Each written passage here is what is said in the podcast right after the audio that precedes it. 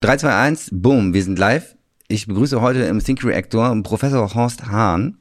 Du bist äh, am Fraunhofer Institut für digitale Medizin, aka Fraunhofer Mewis, äh, der Direktor dort und bist quasi Spezialist für alles, was äh, mit der Analyse von bildgebenden medizinischen Verfahren mit KI-Methoden zu tun hat. Und zwar nicht nur hier in Bremen und national, sondern auch international. Von dem her freuen wir uns sehr, äh, heute mit dir sprechen zu dürfen. Und ich würde dich ja eingangs einmal fragen, wo wir eigentlich aktuell stehen mit der äh, Auswertung von KI und äh, medizinischen Bildern, weil eins der klassischen Beispiele, mit denen quasi auch dieser neuerliche KI-Hype begonnen hat, war ja ähm, das der, der armen Radiologen, die dann immer äh, stark gebasht wurden, wo man gezeigt hat, guck mal, ich kann hier in äh, Röntgenbildern, kann ich äh, mit modernen Deep Learning KI-Methoden ähm, viel sicherer und genauer irgendwelche äh, Karzinome, Tumore oder whatever äh, finden als ein Radiologe. Und dann gab es schon Leute, die über Konferenzen gelaufen und gesagt haben, wir müssen gar keine Radiologen mehr ausbilden. Ähm, Ganz genau. Ne, das ja. macht alles die KI.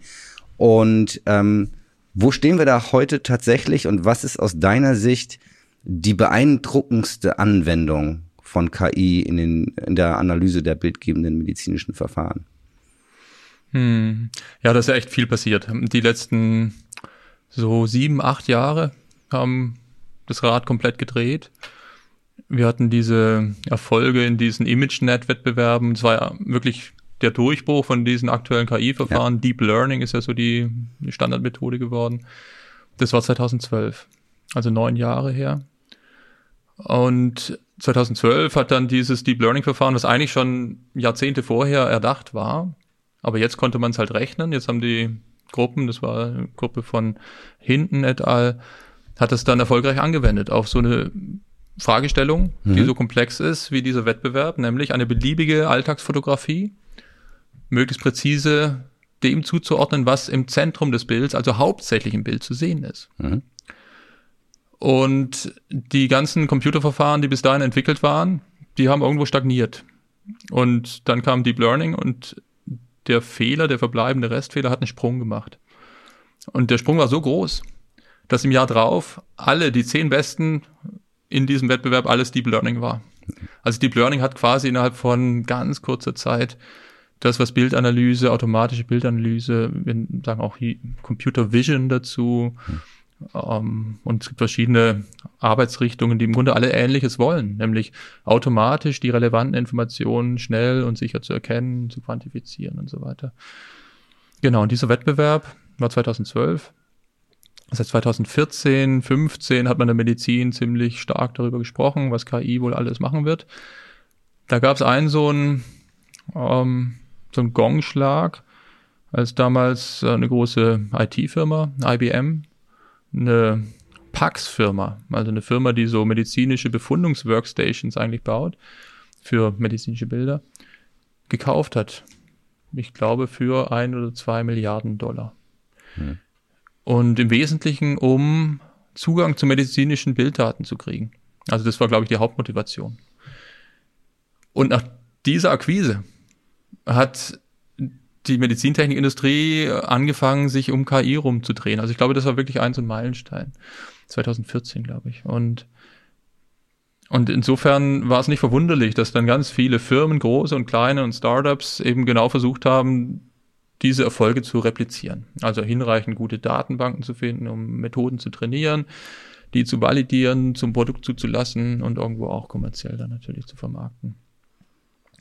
Und was sich zeigt, und das halte ich wirklich für eine riesen Errungenschaft, wenn du mich fragst, was halte ich, was finde ich da eigentlich so bemerkenswert, dass diese Deep Learning Verfahren, so simpel die ja eigentlich sind, da können wir auch gleich noch drüber reden, es wirklich schaffen, diese ganze Bandbreite von wie zum Beispiel ein Lungentumor überhaupt nur aussehen kann, in so einem Netzwerk abzubilden. Also all diese verschiedenen Fallgruppen. Mhm ohne dass ein Ingenieur vorher die noch beschreiben muss. Also ja, wir müssen nicht mehr hergehen wie früher und zu sagen, oh, lass uns mal die Randbeschaffenheit quantifizieren, lass uns mal die Heterogenität der Struktur quantifizieren, lass uns mal ja all die möglichen Eigenschaften, die eventuell relevant sein könnten, explizit quantifizieren. Sondern diese Netzwerke, das ist ja was man mit Selbstlernen bezeichnet, die sind in der Lage quasi mit End-zu-End lernen, also Daten rein und das Referenzergebnis soll gelernt werden.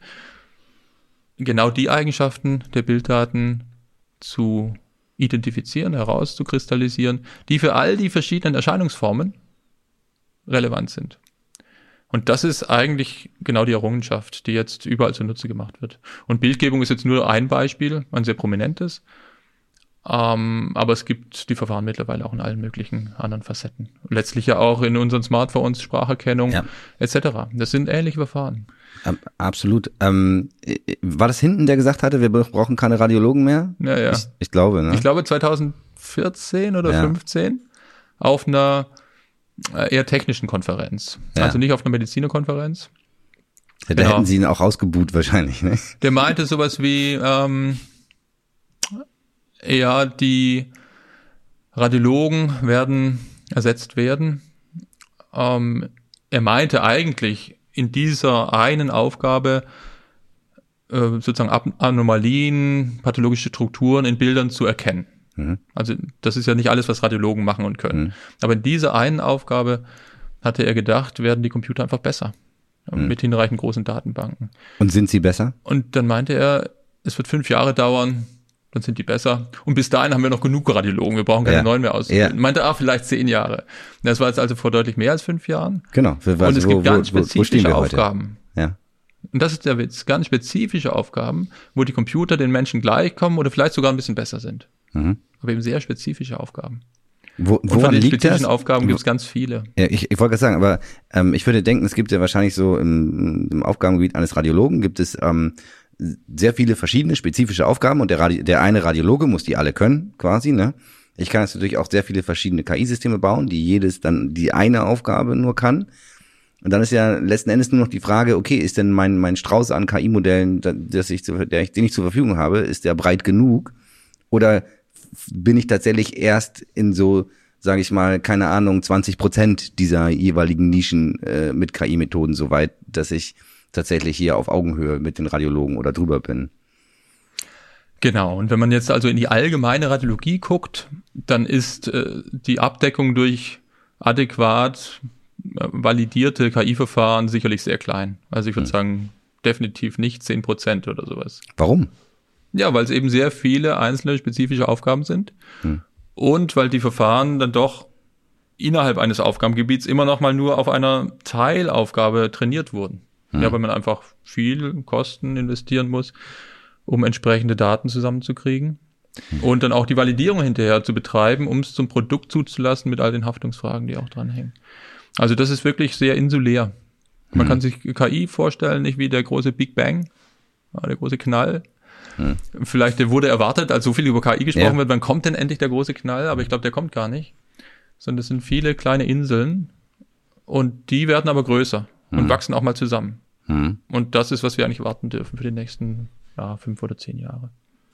Also du meinst, dass der, der sozusagen der große Knall, der kommt vielleicht gar nicht. Mhm. Vielleicht auch gleich noch drüber sprechen. Ich würde noch mal ganz kurz, du hast vorhin äh, gesagt, ja, ähm, es gab den sozusagen den Deep Learning Durchbruch dort äh, oder den Durchbruch durch neuronale ähm, Netzwerke in der KI.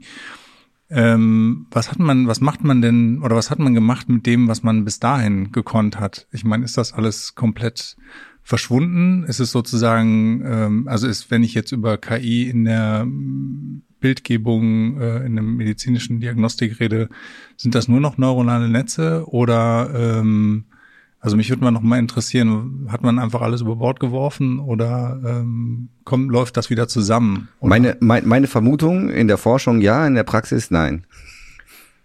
Ähm, ja, naja, ich hoffe also mal, Forschung und Forschung Praxis muss ja zusammenwachsen. Genau. Auch. Ja, ja, aber, aber ja da kommen wir, da kommen wir gleich sein. noch zu, ob das, ob das ist und wie das. Und ist. das heißt, Forschung ist nur dann nützlich, wenn sie wirklich ein Problem löst. Ja. Und Absolut. für die Problemlösung brauchst du viel mehr als dieses neuronale Netzwerk.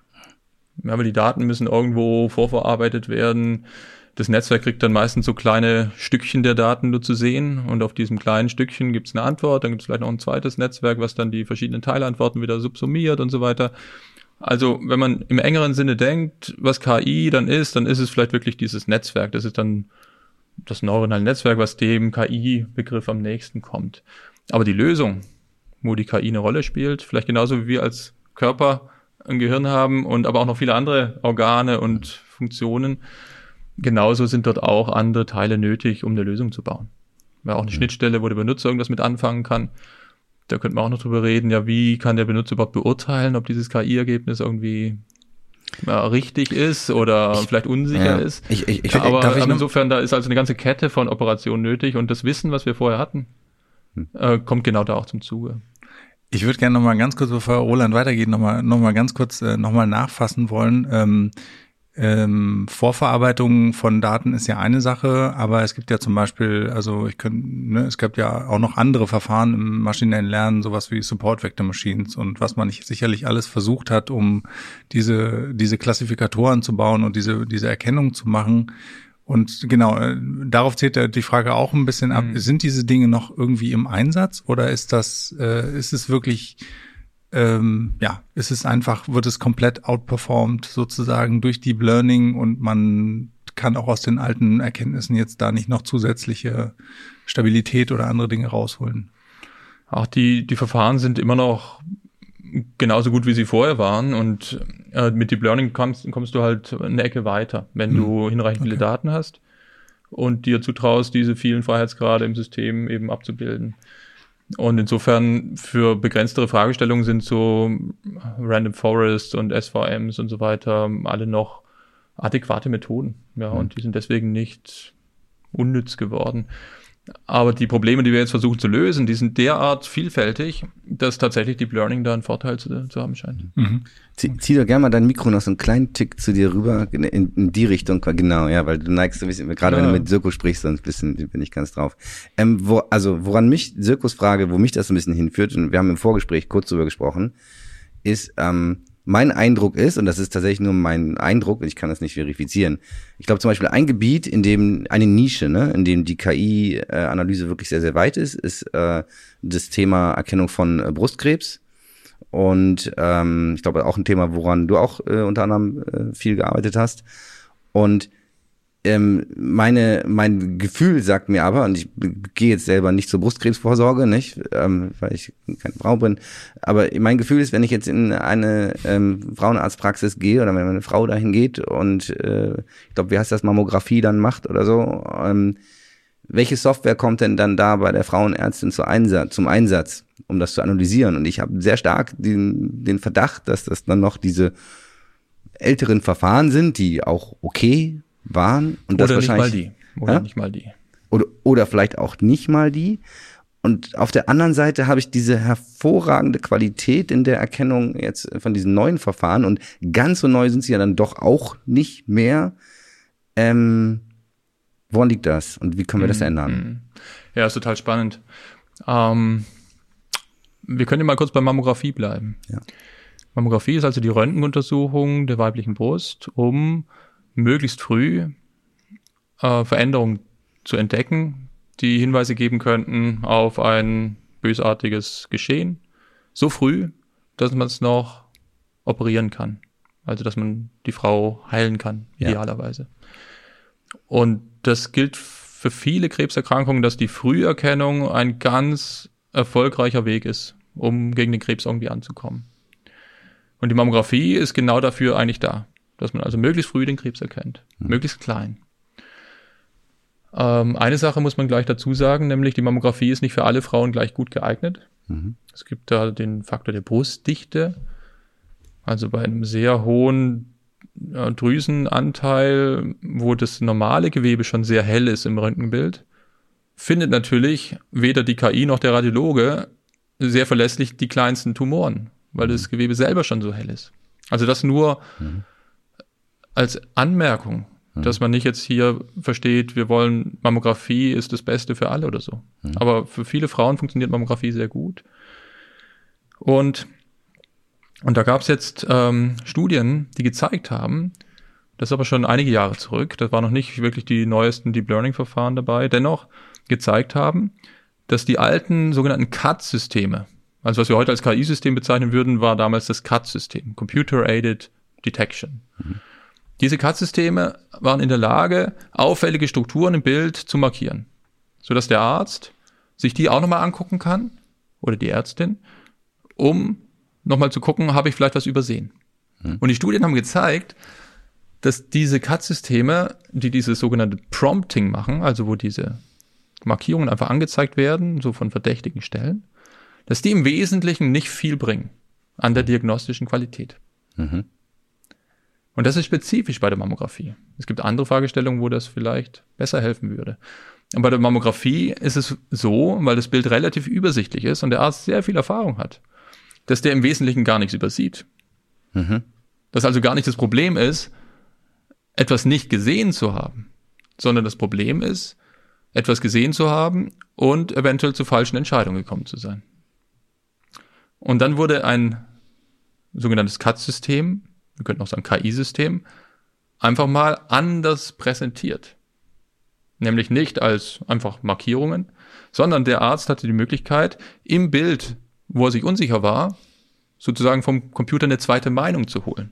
Mhm und dann einen Prozentwert abzufragen oder ein Score zwischen 0 und 100, sagen wir mal. Und dann, wenn der Score vielleicht 95 war im Vergleich zu 30, sich nochmal zu überlegen, oh ja, vielleicht bestellen wir die Frau wieder ein. Mhm. Und in dieser Studie wurde gezeigt, dass nur diese kleine Unterscheidung, der gleiche Algorithmus mit der gleichen Detektionsfähigkeit, indem man ihm aber nicht sagt, zeig alles an überhalb einem gewissen Schwellwert, vielleicht 50, sondern erlaube dem Nutzer zu klicken und spannend. diese zweite Meinung mit ein bisschen mehr Information abzufragen, hat einen signifikanten Effekt auf die diagnostische Qualität gemacht. Und solche Studien gab es eben mehrere, dass äh, diese CAD-Systeme bei der Mammographie nicht sonderlich wirksam sind. Naja, ist klar, dass dann viele Radiologen vielleicht auch sagen, naja, dann brauche ich so ein System auch nicht. Das kostet mich nur kostet Zeit Geld, ja. und Geld. Ja. Und auch gefühlt, so richtig viel bringt mir das nicht. Hm. So, die neuen Systeme sind besser. Haben auch klügere Interaktionsmechanismen, sind jetzt mit Deep Learning auf mehreren Millionen Untersuchungen trainiert. Also vielen, ein Großteil von Untersuchungen, wo kein Krebs drin ist. Mhm. Das ist auch die Erkenntnis, so ein KI-System kannst du nur dann richtig, richtig gut machen, wenn du ganz viele Fälle dem System zeigst, wo die Erkrankung nicht vorhanden ist. Genau. Muss quasi ungefähr gleich verteilt sein in den Trainingsdaten wie im echten Leben, ne? So ungefähr, ja. Und dann musst du aber immer noch genügend Beispiele dabei haben von echten Fällen, damit Deswegen auch das lernen jetzt kann. Jetzt eine ne? Trainingsdatenbank von ja. mehreren Millionen Fällen. Ja. Das war vor zehn Jahren noch undenkbar. Da hatten wir keine Datenbanken mit so vielen Fällen. Ja. Und das ist jetzt so der aktuelle Stand. Und diese neueren CAD-Systeme mit Deep Learning, mit diesen großen Datenbanken dahinter, die haben nochmal eine Ecke zugelegt. Ja, und jetzt die Ärztinnen, die ich kenne, die diese einsetzen, sagen, ich will nicht mehr darauf verzichten. Ja. Ja, das bringt mir einfach was, also damit kann ich sehr gut arbeiten, das ist effizient und ich merke, ja, dass diese in Anführungsstrichen zweite Meinung mir wirklich auch eine Verbesserung bringt.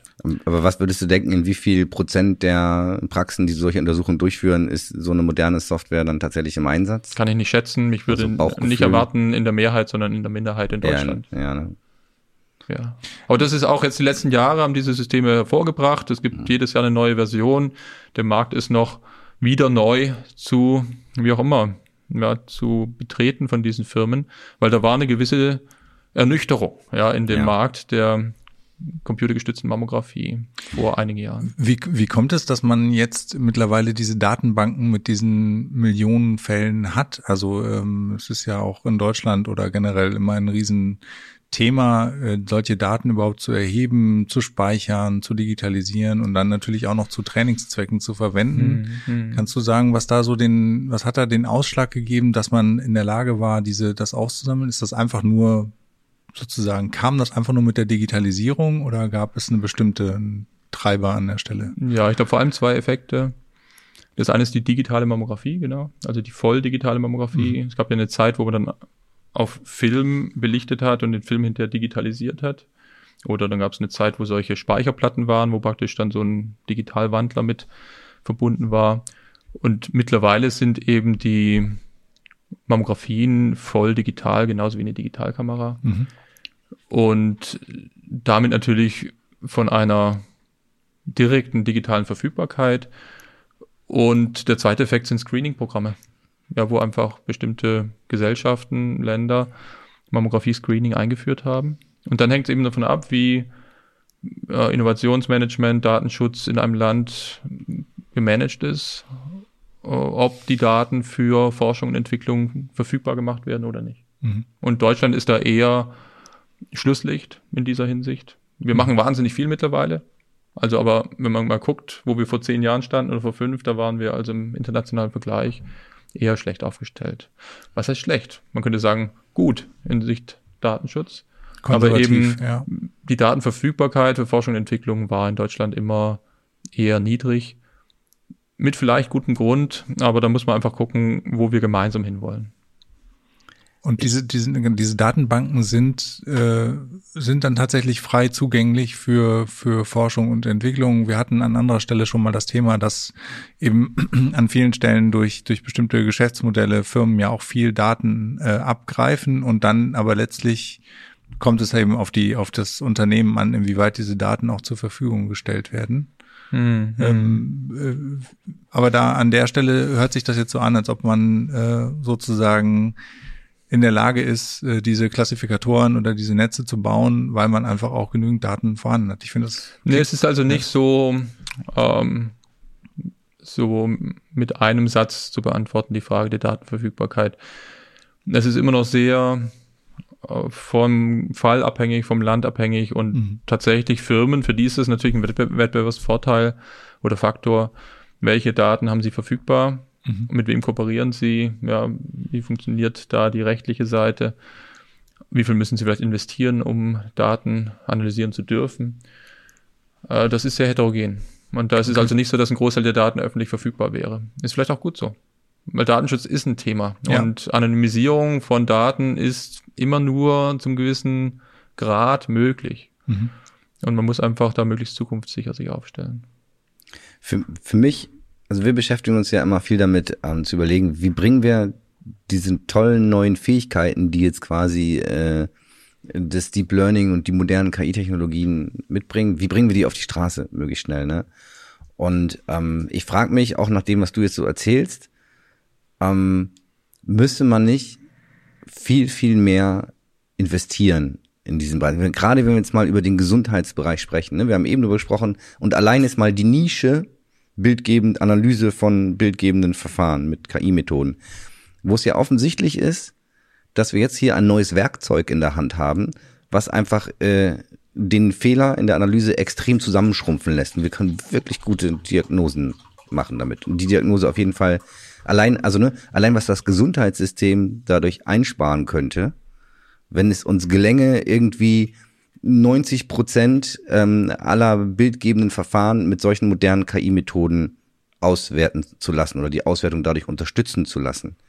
Dennoch ist ja die Realität offensichtlich, dass wir das bisher nur in, in ein paar Nischen tun wir das. Da äh, kriegen wir das technisch sehr gut hin.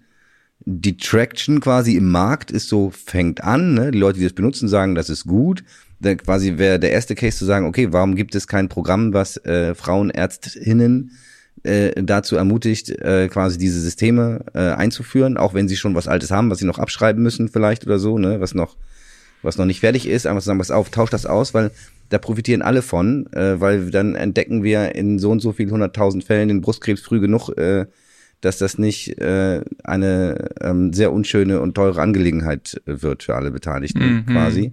Der, der eine Faktor, also das konkret, die Technologie ist schon da ich, und jetzt muss ich aber unterstützen, dass sie auch wirklich in den Markt kommt. Und der andere aber, und das eigentlich ähm, schockiert mich das fast, fast noch viel mehr quasi, ist eben der, dass man, ja, wie gesagt, jetzt haben wir eigentlich ein Werkzeug und wir könnten es auf all diese Nischen, die es gibt, anwenden. Es ist ziemlich, mit ziemlicher Sicherheit würden wir überall Erfolge erzielen auch.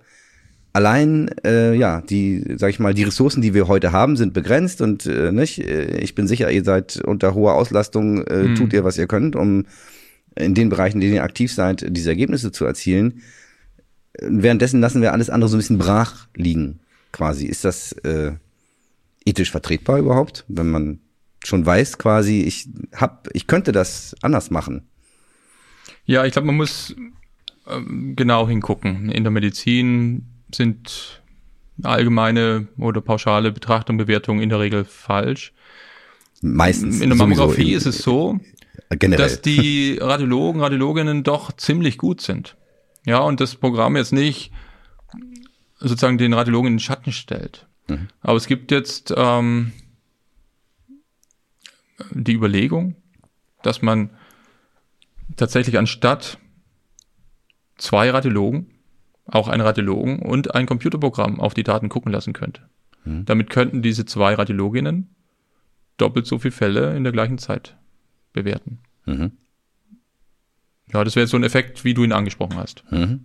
Nicht so sehr, dass die eine Radiologin eine viel höhere Genauigkeit erzielen würde. Also ein Stück weit wahrscheinlich schon, mhm. aber eben nicht so wie Tag und Nacht. Ja, also ich denke doch, die Fehlerquote, die lässt sich reduzieren. Ah, das konnte gezeigt werden, aber die, der große Effekt könnte dadurch passieren, indem man sagt, ich brauche keine Doppelbefundung mehr, sondern ich brauche nur noch eine Einfachbefundung plus einer KI-Befundung. Mhm. Eine andere Herangehensweise wäre, dass man Systeme versucht zu trainieren mit einem sogenannten hohen negativen prädiktiven Wert. Ja, Negative Predictive Value, ich erkläre das kurz. Ähm, wenn der sehr hoch ist und äh, die KI sagt, da ist nix, also da ist, das ist normal, da gibt's keine Auffälligkeit. Und die KI dann sich quasi da ganz sicher ist. Dann kann man sich da auch ziemlich drauf verlassen. Wenn der also der negativ prädiktive Wert hoch ist, dann ist die negative Aussage, also die Aussage, da ist nichts drin, sehr verlässlich. Mhm. Wenn man so ein System hätte, mit einem negativ prädiktiven Wert, der viel höher ist als der von typischen Radiologen, weil Radiologen übersehen ja tatsächlich äh, nicht so viel, aber manchmal beurteilen sie etwas als gutartig, was tatsächlich nicht gutartig ist. Und wenn der Computer sozusagen das, was Ärzte als unauffällig betrachten würden, diese Fähigkeit, diese negativen, prädiktiven Fähigkeiten äh, übersteigen würden, dann könnte man das System auch anders einsetzen und sagen, der Computer guckt zuerst drauf.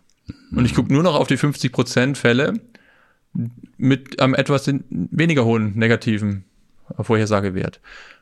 Und äh, dadurch spare ich nochmal wieder Zeit. Und viele kriegen dann automatisch quasi die grüne Lampe.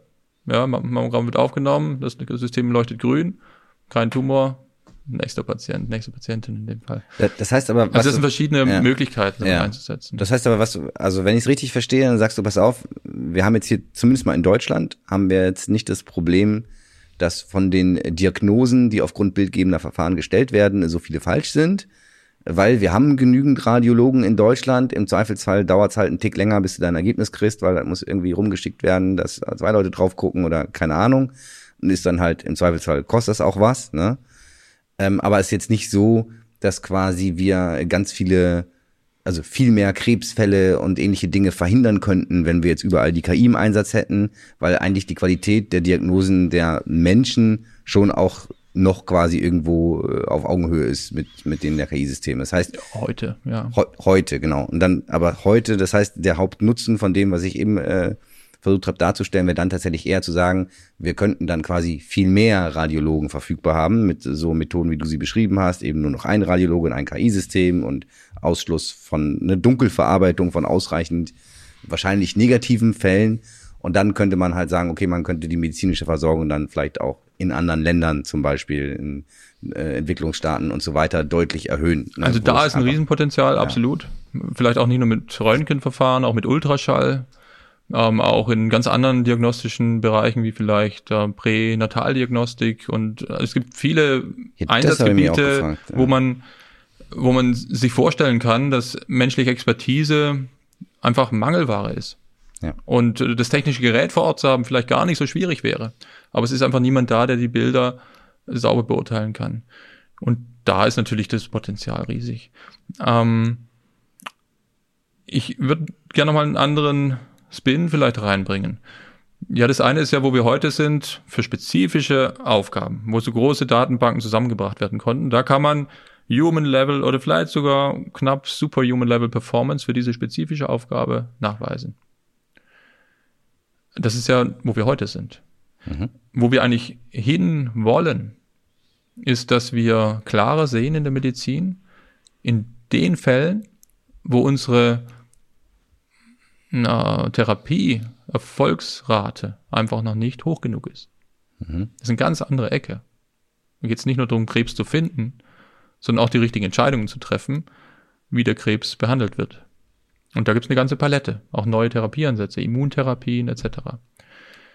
Und da ist die große Hoffnung, weil das ist ein riesen komplexes ja, System von verschiedenen Subtypen, die mhm. immer weiter erforscht werden, verschiedenen Therapieansätzen, die teilweise sehr gut funktionieren, teilweise aber noch, ja, wo man es eben ausprobiert. Es ist ganz viel auch Trial and Error, Trial and ähm, Observe, dass man eben schaut, nach so und so vielen Wochen oder wenigen Monaten, ist die Therapie erfolgreich oder nicht. Und wenn nicht, dann wird sie potenziell wieder abgebrochen. Mhm. Und dort ist also die große Hoffnung, dass wir nicht das, was die Menschen machen, nur automatisieren können oder teilautomatisieren können, sondern dass wir tatsächlich ein großes Stück dieser Komplexität besser beherrschen können. Und damit die Medizin besser machen. Ja, also, also genau, das äh, glaube ich auch, dass das äh, ein wahnsinnig spannender Bereich ist. Das heißt dann aber auch quasi die, das Analyseergebnis jetzt ähm, der, der Bilder, die man bekommt, sind dann quasi ein Baustein wahrscheinlich, ne, in äh, quasi ein, ein, ein Input Absolut. von ist vielen nur ein Inputs, Teil der medizinischen Daten. Genau, genau. die ich, die ich äh, quasi dann in so ein System reinfüttere, um dann quasi Therapieempfehlungen äh, zu bekommen, letzten Endes. Ne? Genau. Also ja. diese ein, ein methodisches Stichwort dafür ist Radiomics. Ja. ja, da versucht man eben aus den Bilddaten genauso wie aus den genetischen Daten und aus den weiteren strukturierten Daten, die wir haben, zusammen mhm. ein prädiktives Muster zu finden, wo man merkt, welche Therapie potenziell die am besten geeignete ist. Das ist so, wo wir eigentlich hinwollen. Ich, ich erinnere mich gerade ein bisschen dunkel, weil es ist schon ein paar Jahre her, ähm, aber auch damals wurde schon nämlich darüber gesprochen, dass ja dann auch bei der Auswahl der Therapie kommt nämlich das nächste Problem. Auch die Therapien entwickeln sich ja mit wahnsinniger Geschwindigkeit Ganz weiter. Genau. Und ähm, als Arzt über oder Ärztin überhaupt zu wissen, welche neuen Therapiemethoden es überhaupt gibt, quasi. Ne? Allein up, up to date zu bleiben, weil jeden Tag erscheinen tausende neue Papers äh, zu, zu dann auch äh, irgendwelchen Spezialthemen. Ähm, so dass man quasi kaum eine Chance hat, da up to date zu bleiben. Und da gab es dieses Projekt, ich glaube, da war auch IBM involviert äh, damals, wo es darum ging, quasi aus allen äh, Journals und Papern die neuesten Therapiemethoden jeweils automatisiert herauszufiltern und ihren möglichen Erfolg und das zu matchen auf Gruppen, bei denen das besonders erfolgreich war. Und dann haben die damals auch schon so ein quasi ein Vorschlagssystem gebaut, ähm, wo sie, äh, was glaube ich trainiert wurde, dann auch äh, jeweils mit äh, den Therapieempfehlungen, jeweils von Ärztinnen, die sich äh, diese Papers immer alle durchgelesen haben, gesagt haben, für diesen Patienten wenn wir jetzt das nehmen. Und das konnte damals auch schon gezeigt werden, dass das ähm, sehr erfolgsversprechend ist, auf jeden Fall. Die Frage ist, wo stehen wir denn da heute? Gibt es tatsächlich schon solche Systeme irgendwo im klinischen Trial oder kann man, kann man davon sprechen, dass das äh, tatsächlich ähm, Wirklichkeit werden wird? Oder sind wir da noch weit von weg? Ja, also es gibt einzelne Systeme, die teilweise basieren auf mikroskopischen ähm, Untersuchungen, teilweise auf Blutuntersuchungen, teilweise auf Bilduntersuchungen, die, wo so ein, ähm, nennen wir es digitaler Biomarker, hm. ja, ist mal vielleicht ein neuer Begriff, aber dass man sagt, nicht nur ein Labortest, sondern eben auch eine digitale Methode kann aus den Daten einen, einen Wert ermitteln, der äh, hilfreich ist, um die medizinische Entscheidung besser zu treffen äh, wo wir solche digitalen Biomarker jetzt äh, schon sehen, aber das gehe ich von aus, das wird mehr und mehr kommen. Ähm,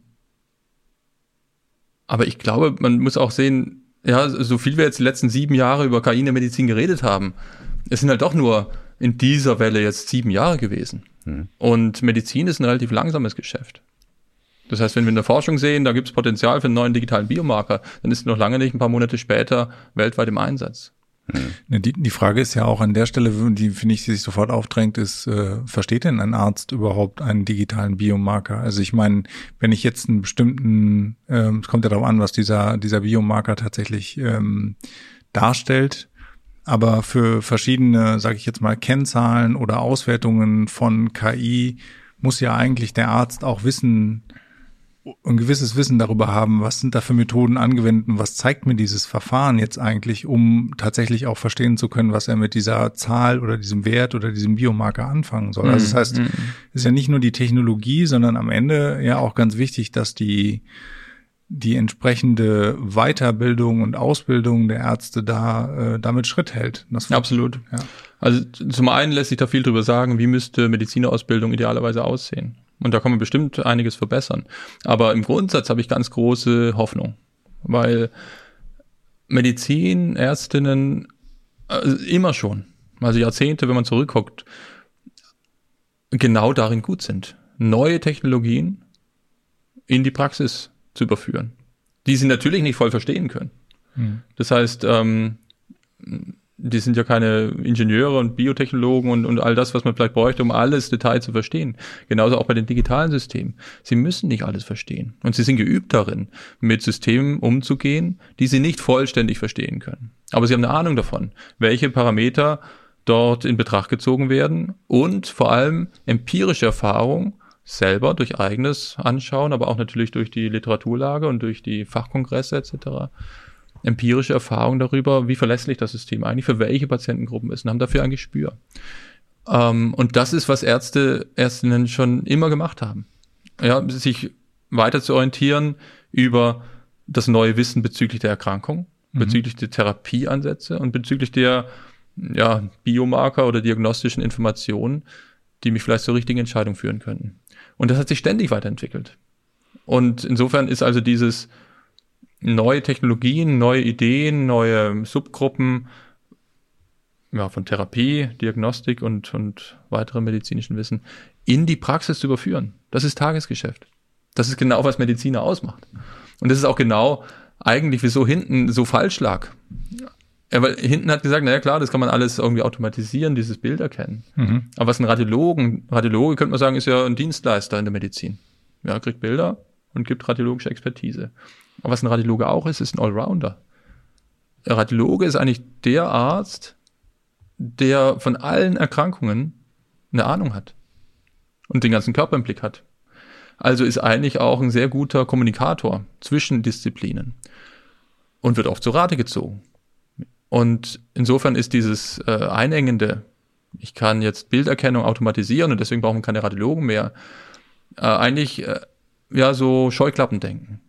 Ich glaube viel mehr daran, dass die Medizin sich weiterentwickelt in eine integrierte Diagnostik hinein, wo Radiologen vielleicht in fünf Jahren oder in zehn Jahren ganz selbstverständlich schon ganz frühzeitig sich auch damit befassen, was die Labordiagnostik sagt und was da die digitalen Biomarker vielleicht für Signale gegeben haben oder die Pathologie. Und die sitzen in einem Team und die reden viel früher interdisziplinär miteinander mhm. äh, und nicht so lange disziplinär, dass der Radiologe seinen Bericht schreibt und der Pathologe und man sich dann in der Tumorkonferenz zusammensetzt. Also ich glaube, da wird viel Dynamik entstehen im Team-Setup und es gibt schon Kliniken, die jetzt äh, das umgestellt haben. Die sagen, wir haben nicht mehr eine radiologische Klinik und eine pathologische und eine nuklearmedizinische und eine, was auch immer, humangenetische Einheit, sondern wir haben ein, eine diagnostische Klinik. Ja, das immer als Patientin ist ja das, was man wünscht sich eigentlich Dr. Haus mit seinem Team quasi, ne? Wo aus, aus allen Fachrichtungen Spezialistinnen dabei sind. Ähm, das wäre natürlich toll. Ähm, genau, ich, also ich, ich bin auch grundsätzlich ähnlich guter Hoffnung da wie du. Ähm, du hast eben aber schon auch darauf hingewiesen, der Zeithorizont ist einfach ein, ein bisschen ein anderer da, bis mhm. Dinge tatsächlich in die Praxis kommen in der Medizin. Ist es, ähm, kann es dauern. Das ist natürlich dann ähm, ja, es, äh, als Unternehmer möchte man immer gerne, dass das alles schnell, schnell geht. Ich verstehe aber auch, dass es äh, da gewisse Aspekte gibt, die auch gut sind, dass sie langsam gemacht werden und vorsichtig, ne? Und nicht äh, holter die Pop. Äh, hop, hoppla die Holter die Pop, ja. Genau. Was, ähm, ich meine, deine, deine spezielle Expertise ist jetzt im Bereich tatsächlich aber der Analyse der Bilder eben, der bildgebenden Verfahren. Was, und ich hatte das eingangs äh, quasi noch mit verpackt als Frage, aber ich glaube, wir haben noch nicht drüber gesprochen. Was ist aus deiner Sicht quasi das Aufregendste an dem ihr gerade arbeitet oder das beeindruckendste, wo du sagen würdest, da sind wir jetzt, haben wir uns doch noch mal ein bisschen entfernt von 2012. Ich kann in einem Röntgenbild sagen, hier, da stimmt irgendwas nicht quasi. Ja, mich würde auch das zweitbeeindruckendste interessieren. Übrigens. Dann sage ich zwei Sachen. Ja. Was heißt beeindruckend? Vielleicht einfach, wo unser Herzblut reingeht. Ja. Wo wir dran glauben, dass es echt einen Unterschied macht. Ja. Und ich will gar nicht jetzt Eindruck schinden, sondern ich will einfach sagen, was treibt uns an? Und äh, eins kommt einfach aus einer ganz klaren Betrachtung, dass die Fragen, die wir in Zukunft an die Daten stellen werden, immer detaillierter werden. Und das hat zwei ganz wesentliche Effekte. Das erste, Anonymisierung von Daten wird immer schlechter möglich sein. Mhm. Weil wenn ich immer mehr Details eigentlich zusammenschauen will, dann werden die Daten immer sensibler. Mhm. Das heißt, das, was punktuell hier und da vielleicht mal gemacht wurde, dass man Daten in Datenbanken sammelt, wird immer weniger machbar sein. Weil jemand, der Zugang zu dieser Datenbank hat, dann potenziell, ja, eine große Datenbank hat, vielleicht mit Reidentifikationsrisiko. Und das zweite, dass die Daten, die an einem Standort vorhanden sind, immer weniger wahrscheinlich ausreichen werden, um die Frage klinisch hinreichend zu beantworten. Weil es eben immer detaillierter wird. Das heißt, wir haben zwei Effekte, die genau darauf hinzielen, dass wir multizentrisch, ganz systematisch multizentrisch, am liebsten international denken müssen mhm. und die Daten am liebsten genau da lassen, wo sie sind. Mhm. So, und das haben wir jetzt gemacht. Das heißt, wir haben jetzt ein Netzwerk, zumindest mal in Deutschland. Wir versuchen das aber auch international aufzubauen. Das ist im Rahmen der Corona ähm, Zeit jetzt äh, mit dem sogenannten Netzwerk Universitätsmedizin entstanden. Ist ja auch durch die Presse gegangen. Koordination dort in diesem Konsortium von Charité und Frankfurt aus. Und äh, das Netzwerk heißt Raccoon. Mhm. Und das ist jetzt ein Projekt, wo, das ist echt was Besonderes für uns, alle deutschen Universitätskliniken, die Radiologien davon, an diesem einen Projekt zusammenarbeiten. Okay. Und das geht dann eben so weit, dass wir die neuen Softwareverfahren, die dann neu trainiert wurden, quasi per Knopfdruck an alle Kliniken spielen können, die dort lokal laufen, mit den Daten, die lokal bleiben. Und der nächste Schritt wäre jetzt aus meiner Sicht, dass wir die Ergebnisse, die Mustererkennungsergebnisse, dann wieder, aber komplett datenschutzkonform, weil das sind nur noch ähm, ja, zusammengefasste Musterwissensbausteine, wo man auch garantieren kann, dass die nicht rückverfolgbar sind auf die einzelnen Patienten, die dann wieder zusammenfassen kann, standortübergreifend. Also eine Orchestrierung von Datenauswerteverfahren neuester Art, ohne dass die Daten auch nur ein bisschen die Klinik verlassen, hm. wo sie aufgenommen wurden, zu Versorgungszwecken. Es gibt eine zweite große Initiative, die ich jetzt nicht als das zweite Thema nennen will, nur ergänzend dazu. Das ist die Medizin-Informatik-Initiative, ein Riesenprojekt, wo es eben genau darum geht, aus, aus Daten, Klinikdaten, die für die Versorgung erzeugt wurden, Forschungsdaten zu machen. Das ist nicht trivial. Mhm. Da gehört ganz viel Qualitätssicherung dazu, ganz viel Datenintegration, aber eben auch Datenschutz. Aber ich fände es am besten, wenn wir dahin kommen, dass die Daten dort bleiben, wo sie für die Versorgung mal aufgenommen wurden. Und dann wir dort so Auswerteknoten implementieren, vielleicht auch regional, wo sie vielleicht kleinere Praxen oder kleinere Häuser auch anschließen können mit einem speziellen Vertragskonstrukt, aber dass wir möglichst dezentral eigentlich mit den Daten bleiben. Da sind wir jetzt weitergekommen. Dieses Raccoon-Projekt läuft jetzt schon seit über einem Jahr und ist eben in der Corona-Zeit wirklich ziemlich schnell auf die Beine gekommen. Und dann nochmal kurz, muss ich noch kurz zwischenfragen, und dann aber wahrscheinlich im letzten Schritt auch wieder, also das Einsammeln ist der eine Schritt, das Konsolidieren, also das Zusammenbringen der Klassifikatoren, wahrscheinlich dann auch nochmal ein Forschungs Gebiet für sich. Klar. Aber dann sicherlich auch das Zurückspielen wieder an die, genau. an die Kliniken, ne? dass man sagen Ganz kann, genau. ihr, ihr schickt uns die Daten und irgendwann kriegt ihr dann äh, einen Erkenner, der alle Daten in Deutschland gesehen hat von den, von, von sämtlichen Kliniken. Genau. Das ist also wie ein, ein Netzwerk auf Augenhöhe. Mhm. Ja, wo nicht die Kliniken das Gefühl haben, jemand saugt meine Daten ab und wird irgendwo reich dadurch, sondern die Daten bleiben im Besitz der Kliniken. Und wir haben ein Netzwerk, wo Musterwissen mhm. aus den Daten im Netzwerk abgeleitet werden kann, zusammengeführt werden kann, validiert werden kann, kreuzvalidiert werden kann. Man könnte dann auf 30 Kliniken, äh, auf Daten von 30 Kliniken neue Muster lernen und auf den verbleibenden sechs Kliniken die Validierung machen und, und, und. Und dann natürlich, wenn was gut genug ist, auch wieder zurückspielen. Mhm. Ganz genau. Und natürlich wollen wir das auch dann qualitätssichern, ja, dass man das auch irgendwann als Medizinprodukt einsetzen kann. Also als, wenn was gut genug ist, dann soll es auch möglichst schnell, genau was du gesagt hast, in die Versorgung auch wieder kommen können. Natürlich geordnet nach all den Überprüfungsschritten, aber es sollen eben keine unnötigen hm. Verzögerungen da reinkommen. Das ist also ein großes Thema. Ich halte das für zukunftsweisend. Ja. Und vor fünf Jahren haben die meisten Leute gesagt, berechtigt, boah, viel zu kompliziert. Dieses ganze föderierte Lernen, wie wir es nennen, ist einfach technisch wahnsinnig aufwendig. Weil du wirklich an jedem Standort ein Rechenzentrum brauchst mhm. und musst die Rechenzentren miteinander orchestrieren. Mhm. Das ist echt aufwendig. Und Daten zusammenzuschmeißen ist viel einfacher. Ja. Ähm, mittlerweile gibt es ganz viele, die genau in diese Kerbe hauen. Und äh, insofern, glaube ich, sind wir da auf einem guten Weg. Das zweite ähm, ist ein sehr spezielles Thema. Aber eins, wo ich einfach spüre, wo ich so viel positives Feedback jetzt bekomme, dass ich glaube, dass es auch einen Unterschied machen kann. Und das kommt ein bisschen daher, wenn man sich überlegt, was können Menschen eigentlich nicht so besonders gut? Ja, und nach all den Jahren, wo ich jetzt in diesem Arbeitsgebiet nur der Bildanalyse äh, unterwegs war, sind eigentlich immer drei Sachen, die Menschen wirklich, obwohl wir nicht, nicht gut können. Das eine ist quantifizieren.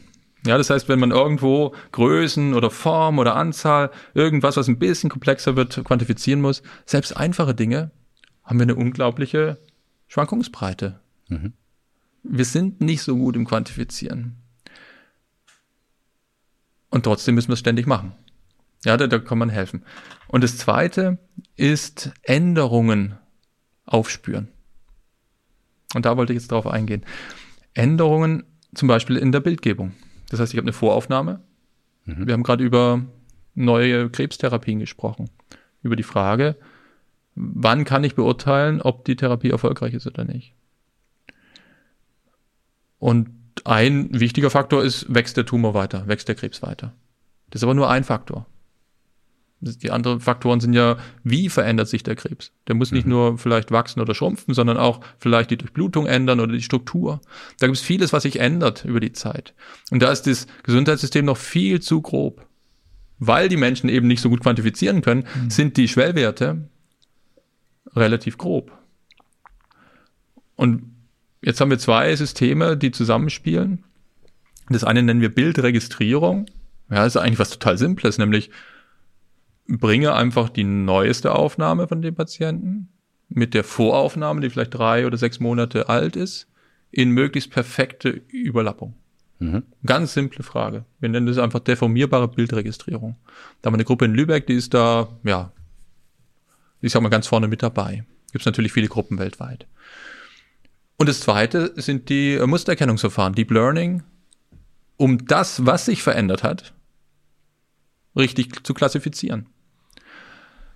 Und als wir das mit äh, unseren Kollegen, Kolleginnen von der ärztlichen Seite besprochen haben, haben die reihenweise zugestimmt, ja, wenn wir ein Computerprogramm haben, was all die Änderungen über die Zeit, gerade bei Krebs, automatisch vollständig detektiert und klassifiziert, das ist genau, was wir wollen. Wir mhm. wollen Hilfe dabei, diese schwierige Aufgabe, wo wir immer links und rechts und links und rechts gucken müssen, durch den ganzen Bildstapel durch. Dabei, was hat sich geändert? Und ist die Therapie erfolgreich oder nicht? Mhm. Und da haben wir jetzt einige erste Entwicklungen, die vorzeigbar sind. Das ist noch nicht jetzt so, dass das breit im Einsatz ist. Ähm, einzelne Testsysteme schon. Ja, und es gibt auch ähm, Medizinprodukte, zum Beispiel bei der Lunge, wo das Verfahren im Einsatz ist, wo man also sehr viel genauer als vorher diese Änderungsanalyse machen kann. Wo ich also zwei Aufnahmen habe mindestens mhm. und einfach viel genauer werde jetzt darin zu sagen, hat sich was geändert, wenn ja, was und wo. Und ich mache mal ein kleines Beispiel, vielleicht wird es transparent. Äh, viele, äh, viele Krebs äh, schlägt sich in den Knochen nieder nennt man Knochenmetastasen. Das ist einer der großen ja, Ablageorte, wo eben Krebs hängen bleibt. Lunge, Leber, Lymphknoten sind andere. Aber die Knochenmetastasen, die sind in der Computertomographie nicht so leicht zu finden. ähm, weil die Knochen halt sehr hell sind und äh, Knochenmark ist nicht so hell. Und wenn dann Tumor wächst und dann weitergewachsen ist, das genau aufzuspüren, ist echt eine Konzentrationsaufgabe. Und ich wage jetzt mal zu behaupten, dass ich als Nichtmediziner, der mit Knochenmetastasen nicht so viele Stunden in seinem Leben zugebracht hat, mit diesen Algorithmen sicherer, also im Sinne von alle Änderungen finden, sicherer und schneller alle sich verändernden Knochenmetastasen finden kann, als ein Arzt, der das jahrelang geübt hat. Das heißt, ich habe das Gefühl, wir sind da auf einem guten Weg.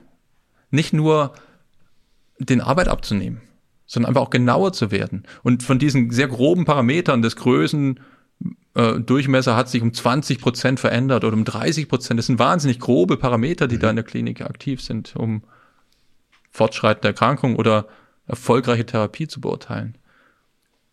Weitere Parameter hinzuzufügen und gemeinsam Wissen aufzubauen, um in dieser Änderungsanalyse viel früher, also selbst wenn wir nur einen Monat bei den Patienten die Entscheidung genauso sicher oder sicherer treffen könnten, ob die Therapie vielleicht nicht funktioniert hat, hätten wir wahnsinnig viel gewonnen.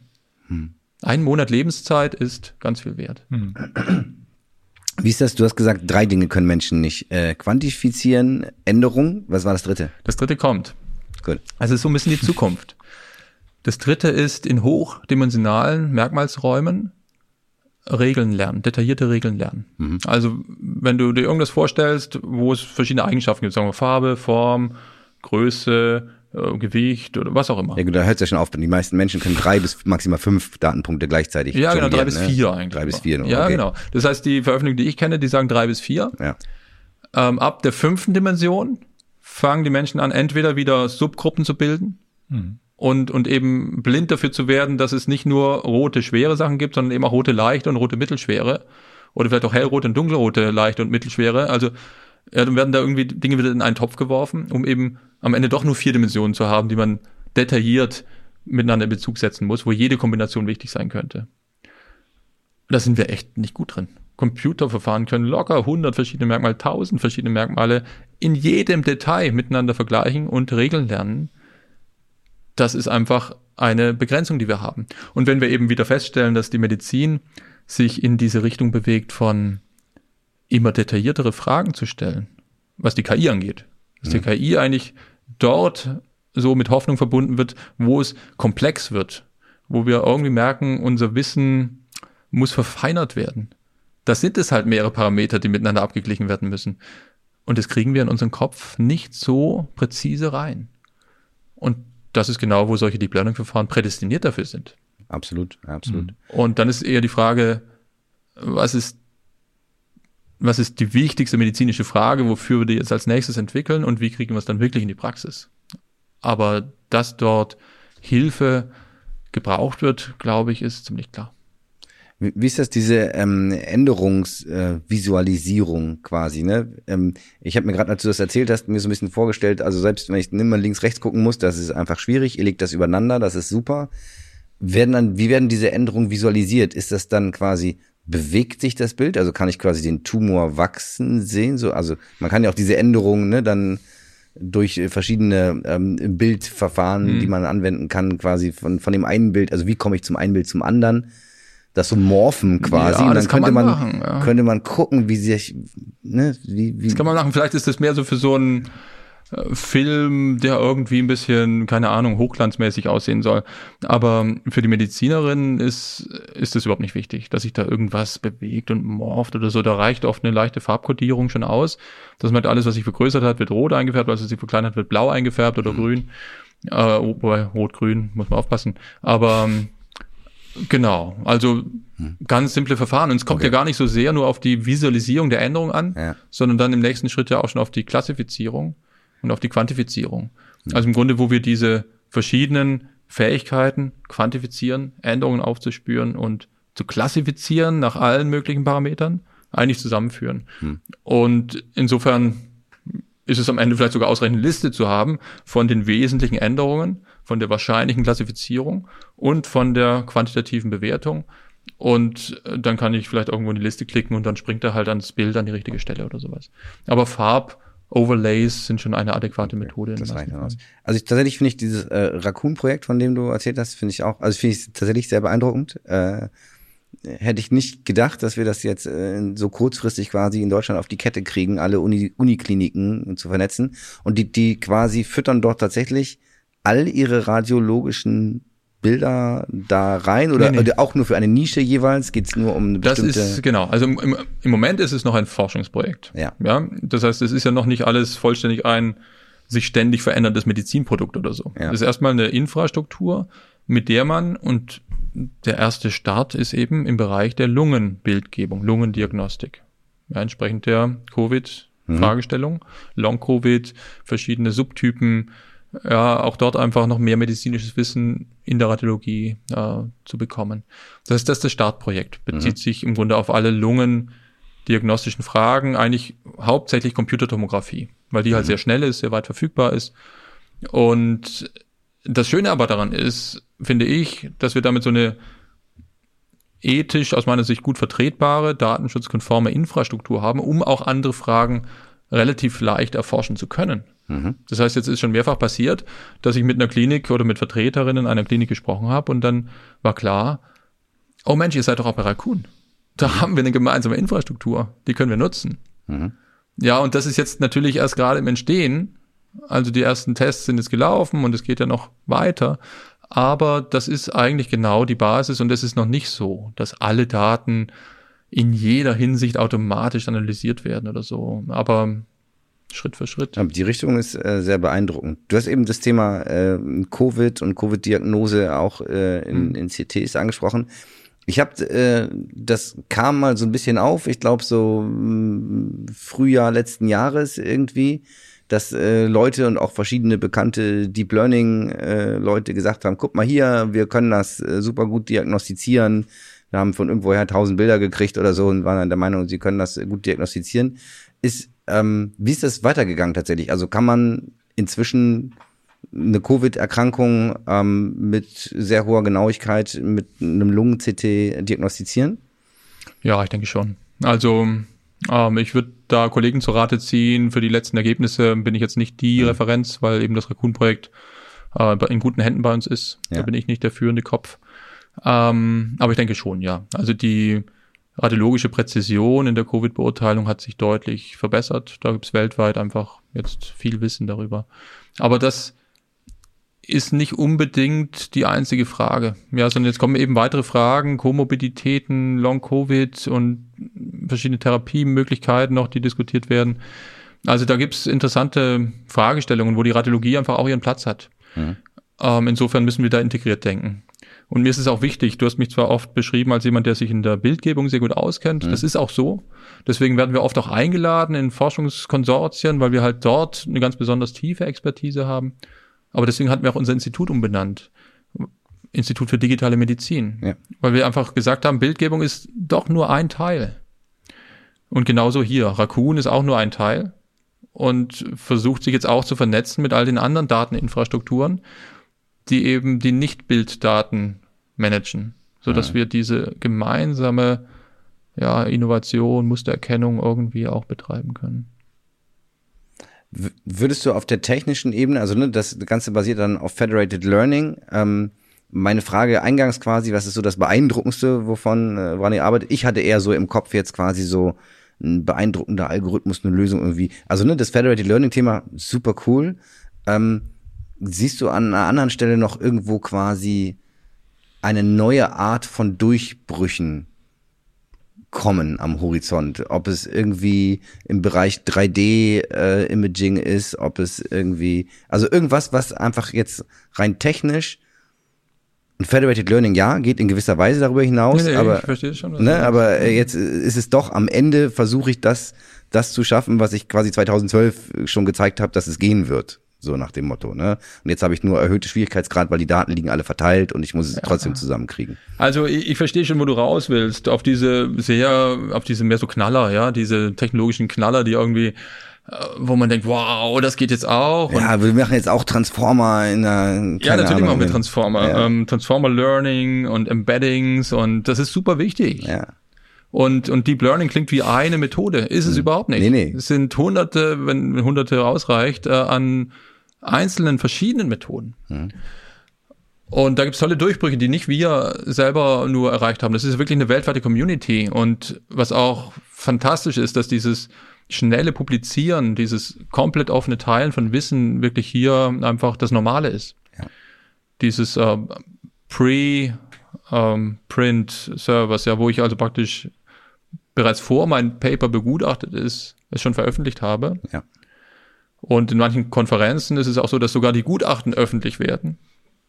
So dass einfach dieser gesamte Wissenschaftsprozess viel schneller wird, viel transparenter wird und einfach Wissen geteilt wird. So und, und was ich fantastisch finde, sind so Errungenschaften wie äh, diese Residual Networks, ja, oder mhm. Dense Networks, mhm. wo man sagt, die früheren Architekturen, die haben echt ein Problem gehabt, wenn wir die Anzahl der Freiheitsgrade erhöht haben.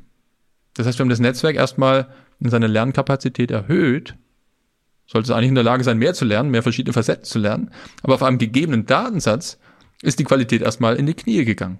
Mhm. Ja, und diese Residual Networks haben eigentlich gezeigt, dass das nicht sein muss. Mhm. Es ist nur eine kleine architektonische Änderung, äh, wo man solche Skip-Connections hat und ähm, wie auch immer gibt ein paar Aspekte, die sich, die ich interessant finde, aber der Gesamteffekt ist, dass ich mein Netzwerk komplexer machen kann, also die Lernkapazität erhöhen kann, was ich brauche, um zukunftsfähig zu sein, um da wirklich die ganzen Teilaspekte von einem Erkrankungsgebiet irgendwie auch reinfüttern zu können. Und die Genauigkeit auf einem gegebenen Datensatz steigt erstmal mit erhöhter Kapazität. Das ist, was man will. Das ist, was man. Das ist, was man will, aber es genau. war nicht der Fall. Ja. Ist ein Durchbruch. Ja.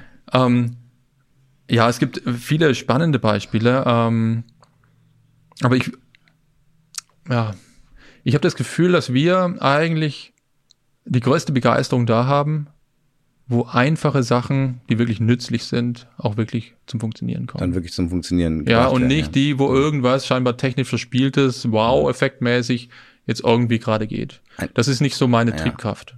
Ein, das, ein ist wahrscheinlich, das ist wahrscheinlich, äh, ich vermute mal, dass das äh, ähm, sozusagen man sich dann immer wieder sehr stark auch refokussieren muss, ne, um, um dann sozusagen auch genau diese Fälle zu finden. Ich meine, die Fälle, die du jetzt alle erzählt hast und die Beispiele, die du alle erzählt hast, da äh, würde ich jetzt auch an jeder Stelle sagen, ja, ist ja absolut einleuchtend, dass das ein Gewinn ist, äh, äh, wenn man so ein System in der Medizin, in der Diagnostik, in der Bildgebung, in der ähm, ja, Therapiefindung auch äh, einsetzt.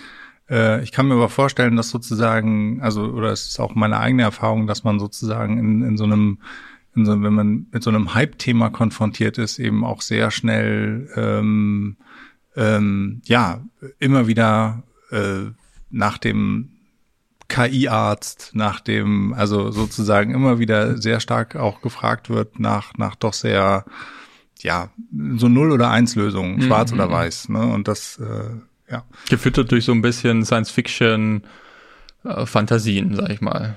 Ja, KI, da gibt's ja ganz tolle Filme über dystopisch meistens ein bisschen, ja. wie sich die Welt entwickeln könnte. Äh, sehe ich auch problematisch, muss ich sagen. Ich muss auch sagen, ich sehe den Begriff KI überhaupt problematisch. Mhm. Können wir gerne gleich nochmal ein bisschen drüber sprechen. Seine, äh, ja, aber vielleicht mal ganz kurz sowas Konkretes.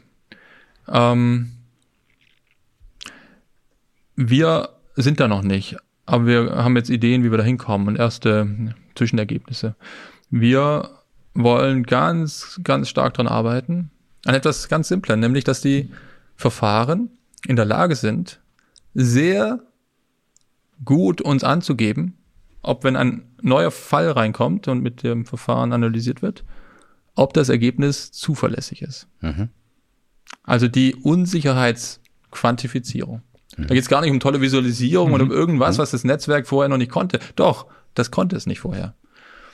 Es wurde ganz vielfach gezeigt, dass ähm, so ein Netzwerk, was, ich sag mal ganz platt, auf Hunden und Katzen trainiert wurde, wenn da halt am Ende ein, ein Büffel reinkommt oder ein Haus oder ein Auto oder was auch immer, dann sagt er halt, ja, so und so Wahrscheinlichkeit für Hunde und so und so Wahrscheinlichkeit für Katze. Weil er keine Hunde und äh, ähm, Entschuldigung, Hunde schon, kennt. aber keine Häuser und keine ja. Büffel und so weiter kannte. Ja. Und wir können nie das gesamte Feld der Medizin abdecken in so einem Trainings, äh, so oder Datenbank. Aber die Netzwerke müssen lernen, und das kann aufgrund äh, dessen sein, dass es noch nie sowas gesehen hat. Oder weil die Daten zu schlecht sind. Datenqualität spielt eine erhebliche Rolle. Und es gibt eine Reihe von anderen Gründen, wieso ein Netzwerk eventuell unsicher wird. Und die müssen alle funktionieren. Das heißt, die müssen alle dazu führen, dass das Netzwerk sagt, sorry, I don't know. Don't trust me. Also, mhm. das Net die Netzwerke müssen lernen zu sagen, ich weiß es nicht. Mhm. Und das muss sehr verlässlich sein. Also die, die, Eigen, die Einschätzung, ich bin unsicher, muss sicher werden. Ah, das klingt ein bisschen paradox, ist es gar nicht. Es ist, aber es super. ist wirklich sehr viel Arbeit. Man ja, muss da. Aber wie, also was, was da euer Ansatz quasi? Ist das ein zweites neuronales Netz, was äh, beurteilt, gehört mhm. das hier zur, ist das eine Anomalieerkennung? Ist das, äh Ja, es ist ganz spannend. Also es gibt ja im Wesentlichen bei dieser Unsicherheitsdiskussion zwei große Gruppen.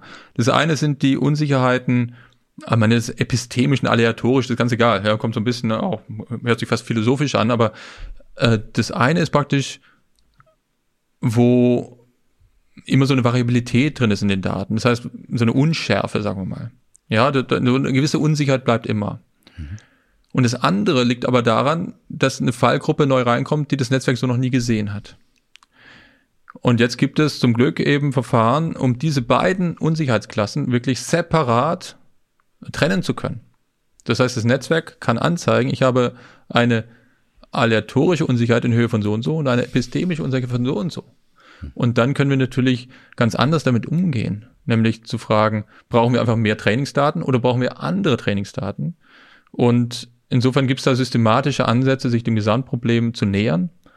Aber wir sind auf dem Weg. Und ähm, das sind, wenn man so will, nicht zweite Netzwerke, aber äh, Ergänzungen sowie Instrumentierungen der Netzwerke. Mhm. Also um vielleicht eine zweite Ausgabeebene reinzubringen, mhm. dass das Netzwerk nicht nur die das Ergebnis modelliert, sondern auch die Unsicherheit des Ergebnisses modelliert. Mhm. Und dann zeigt sich eben, dass in der Unsicherheitsmodellierung äh, ein Teil der Unsicherheit tatsächlich drin steckt. Und wenn ich dann das Ergebnis modelliere und an dem Netzwerk wackele, da gibt es solche ja, variationellen Ansätze, dann kommt ja nochmal eine Unsicherheit wieder zustande zum Vorschein und die zeigt wiederum andere Unsicherheitsaspekte als die Unsicherheit des Netzwerks lernen kann. Mhm. Ja, wo das Netzwerk quasi weiß, es ist unsicher und das andere, man kann es sozusagen ein bisschen äh, verrauschen und dann kommt äh, ein anderer Unsicherheitsanteil wieder zum Vorschein. Also sind so ein paar Tricks, sagen wir mal, die man da braucht. Würdest du sagen, dass das äh, ähm, auch, also neben dem funktionalen Benefit, den man sozusagen durch sowas äh, erzeugen kann, dass das auch ein ganz wichtiger Aspekt ist, denke ich zumindest auch in der äh, um die Akzeptanz oder auch die, äh, ja, die Akzeptanz, die, die das Maß, mit dem Ärztinnen äh, auch dem, dem Vertrauen schenken, äh, wichtig ist, weil ich habe auch eingangs, als du erzählt hattest, ähm, das war wahrscheinlich gar nicht eingangs, aber es kommt mir jetzt so vor, ähm, als du erzählt hattest, äh, äh, diese, diese Diagnose, Krebsdiagnostik äh, mit KI, CAD-Methoden wurden damals eingeführt und äh, am Anfang hat man ihnen nicht so richtig getraut, aber wenn die Ärzte in der Lage waren, Ärztinnen in der Lage waren, ähm, damit zu interagieren und selber zu entscheiden, zeig mir da an der Stelle bitte nochmal was. Da habe ich vorhin auch schon gedacht, naja, natürlich, in dem Moment bist du als Mensch immer noch derjenige, der, der das bestimmt und das ist viel, sagen wir mal, es, es ist gleich mal eine viel vertrauensbildendere Maßnahme, als wenn du einfach eine Landkarte von Wahrscheinlichkeiten bekommst, wo du aber gar nicht so genau weißt, wo die herkommt und wo sie vielleicht sich auch mit deiner Wahrnehmung, also mit der eigenen Wahrnehmung gar nicht deckt. So, insofern würde ich, würde ich äh, denken, das ist eine Methode, um sowas, um so eine Vertrauens äh, äh, zur Technologie herzustellen. Und so eine Unsicherheitsbewertung ist natürlich ein zweiter guter Schritt, solange man dieser Bewertung auch äh, vertraut. Ne? Also wenn das Netzwerk sagt, ich bin mir da total sicher, dann muss da natürlich auch ähm, entsprechend Vertrauen entstanden sein zu dem, zu dem technischen System. Ja, das geht tatsächlich in die Richtung, ähm, und solange der Mensch das KI-Ergebnis noch vollständig selbst verifizieren oder zumindest sich eine vollständige eigene Meinung bilden kann, sind diese Unsicherheitsquantifizierungsverfahren nicht so relevant. Mhm. Eben Beispiel bei dieser Mammographie, Befundungsunterstützung, da reicht eigentlich dieser Score, also praktisch die Malignitätswahrscheinlichkeit oder so, Und da brauche ich nicht diese Unsicherheitsquantifizierung, weil der Arzt selber noch das Ding vollständig sehen kann und sich eine Meinung bildet, diesen Score kriegt und in der Summe dann halt entscheidet. Mhm. Aber gerade vorhin gesagt, wo wir hinwollen, sind viel mehr prädiktive Muster, sind integrierte Muster, wo verschiedene Datentypen zusammenkommen, wo wir, wie auch vorhin diskutiert, als Menschen nicht mehr in der Lage sind, all diese Facetten von möglichen Kombinationen im Auge zu behalten. Und wenn dann der Computer sagt, 90 Prozent Wahrscheinlichkeit für A oder 80%, Prozent, und das ist nicht das, was der Arzt intuitiv gedacht hätte, mhm. ja, dann ist die Frage, soll ich dem jetzt vertrauen? Beziehungsweise mich darauf verlassen, das ist vielleicht das bessere Wort. Oder könnte das auch einfach ein Fehler sein? Mhm. Und deswegen glauben wir, für die Zukunft von KI in der Medizin wird es wesentlich sein, dass diese Unsicherheitsquantifizierungsmethoden super gut funktionieren. Weil dann können wir uns so richtig komplexe Paradigmen zutrauen. Und äh, wenn der Computer dann wirklich mal sagt, auf Basis meiner Datenbank, kann er wahrscheinlich auch sagen, das sind so und so viele tausend Fälle. Und es gibt noch weitere Aspekte, die das Vertrauen äh, mehren können.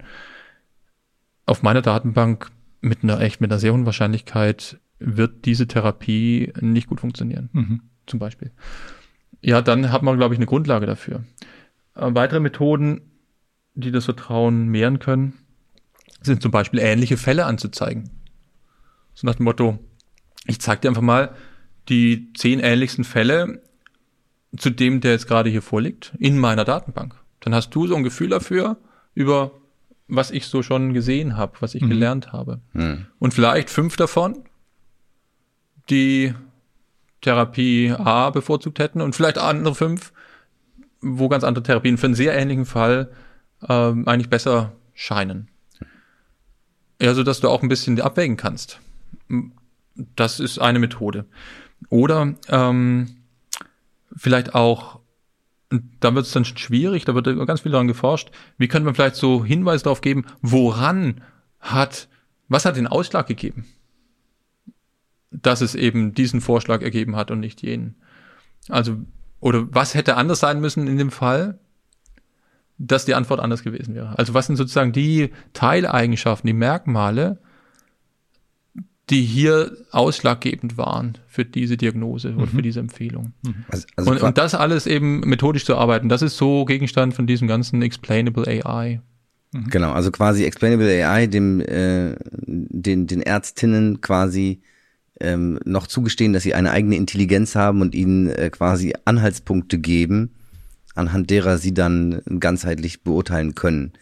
Ähm, das heißt, die menschliche Intelligenz ist dann auch nicht am Ende. Du hast eben gesagt, künstliche Intelligenz, du magst den Begriff eigentlich auch gar nicht. Warum?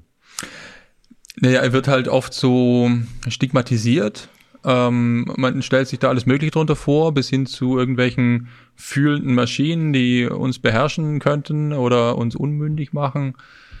Äh, das halte ich für, für den falschen Gedanken. Und auch in der Medizin gab es ja diese Welle dann, äh, ganz interessant, wahrscheinlich typisch, zuerst mehr Ignoranz, so belächeln und ist ja eh nicht gut. Und dann, das war dann so 2014, 15, mehr so Angst, oh, könnten uns vielleicht ersetzen. Mhm. Und das ist genau dieses äh, falsche Bild eigentlich von KI. Zumindest in der Medizin, aber ich glaube, in ganz vielen anderen gesellschaftlichen Bereichen müsste es genauso sein. Und es liegt vielleicht wirklich auch daran, wie KI entstanden ist. Viel KI-Forschung hat sich ja genau darauf orientiert, die menschliche Intelligenz irgendwie maschinell erreichbar zu machen. Mhm. Ja. Gibt es auch immer noch genügend Teams, glaube genau. ich, die daran so. forschen und auch. Und jetzt würde ich sagen, in der Medizin ist das komplett der falsche Weg. Ja. Wir brauchen keine KI-Systeme, die den Menschen erreichen und, und vielleicht sogar ersetzen können. Wir haben so viele Fragen in der Medizin, wo wir Menschen einfach nicht gut sind. Und wir brauchen Werkzeuge, die uns komplementär ergänzen. Mhm. Das, das muss KI sein. Und, und deswegen, also wenn man KI eben so sehr mit dem versuchen, den Menschen gleichzukommen, vielleicht ihn zu ersetzen als Bild hat, dann ist es der Irrweg. Wir müssen KI oder eben Deep Learning und diese ganzen Computerunterstützungsverfahren als Werkzeuge sehen, um am Ende die Medizin besser zu machen und nicht nur ein paar Ärzte zu ersetzen oder sowas. Wie, also wir haben hier mal eine Folge gemacht, da haben wir uns mal das Buch von äh, Richard David Precht vorgenommen, mhm. der ja ähm, äh, eben auch ein, ein Buch oder ein nicht das Buch, sondern Künstliche Intelligenz und der Sinn des Lebens. Der hat ja genau, viele Bücher geschrieben. Da hat mich Roland nach dem Sinn des Lebens ja. gefragt eingangs und genau. ich war erstmal perplex, weil ich wollte über KI reden. Aber äh, genau, wie bewertest du denn so eine so eine Debatte, die an äh, die dann da geführt wird, weil das natürlich eine Frage ist, mit der wir ganz oft konfrontiert werden, der wir uns hier auch versuchen irgendwie zu stellen. Ich habe es vorhin gesagt, ich finde es jetzt auch wirklich sehr, sehr gut, auch heute mal im Detail mal diese Beispiele sich herauszugreifen, wo man wirklich sehen kann, okay, da gibt es einen Benefit, da redet man nicht unbedingt darüber, jemanden zu ersetzen, sondern es gibt einfach eine Veränderung in einem Berufsfeld. Wir reden über, über äh, Ärztinnen, die deren über Radiologinnen, deren Beruf sich einfach verändern wird.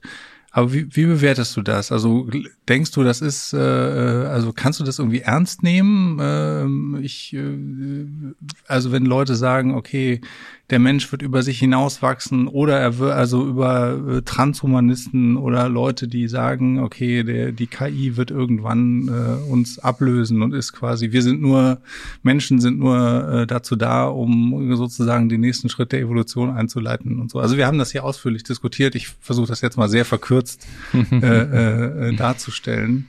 Ja, ich habe dazu ähm, vielleicht äh, teilweise eine Meinung. Und ich sage bewusst Meinung. Meinung hat Klar. ja jeder und da verlassen wir uns, da verlassen wir also so die Wissenschaft ein gutes Stück. Mhm.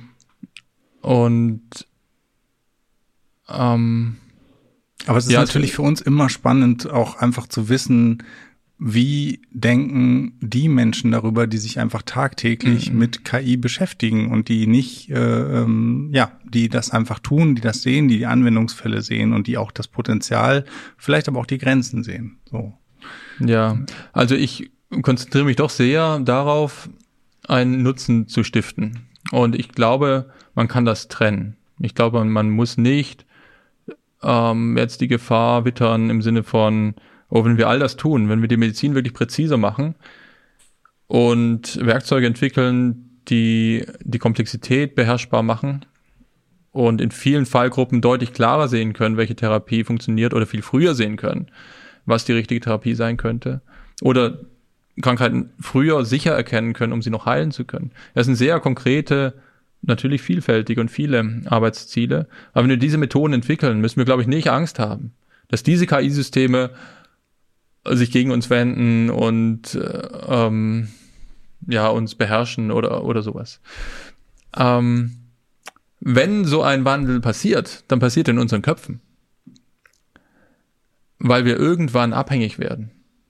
Das mhm. finde ich eine interessante Betrachtung. Mhm. Mhm. Weil oft wird das so personifiziert, die KI. Mhm. So, die KI wird irgendwie beherrschen, uns beherrschen. Nein, wir lassen uns von dem Gedanken dann beherrschen, dass die KI vielleicht wirklich besser ist als wir. Mhm.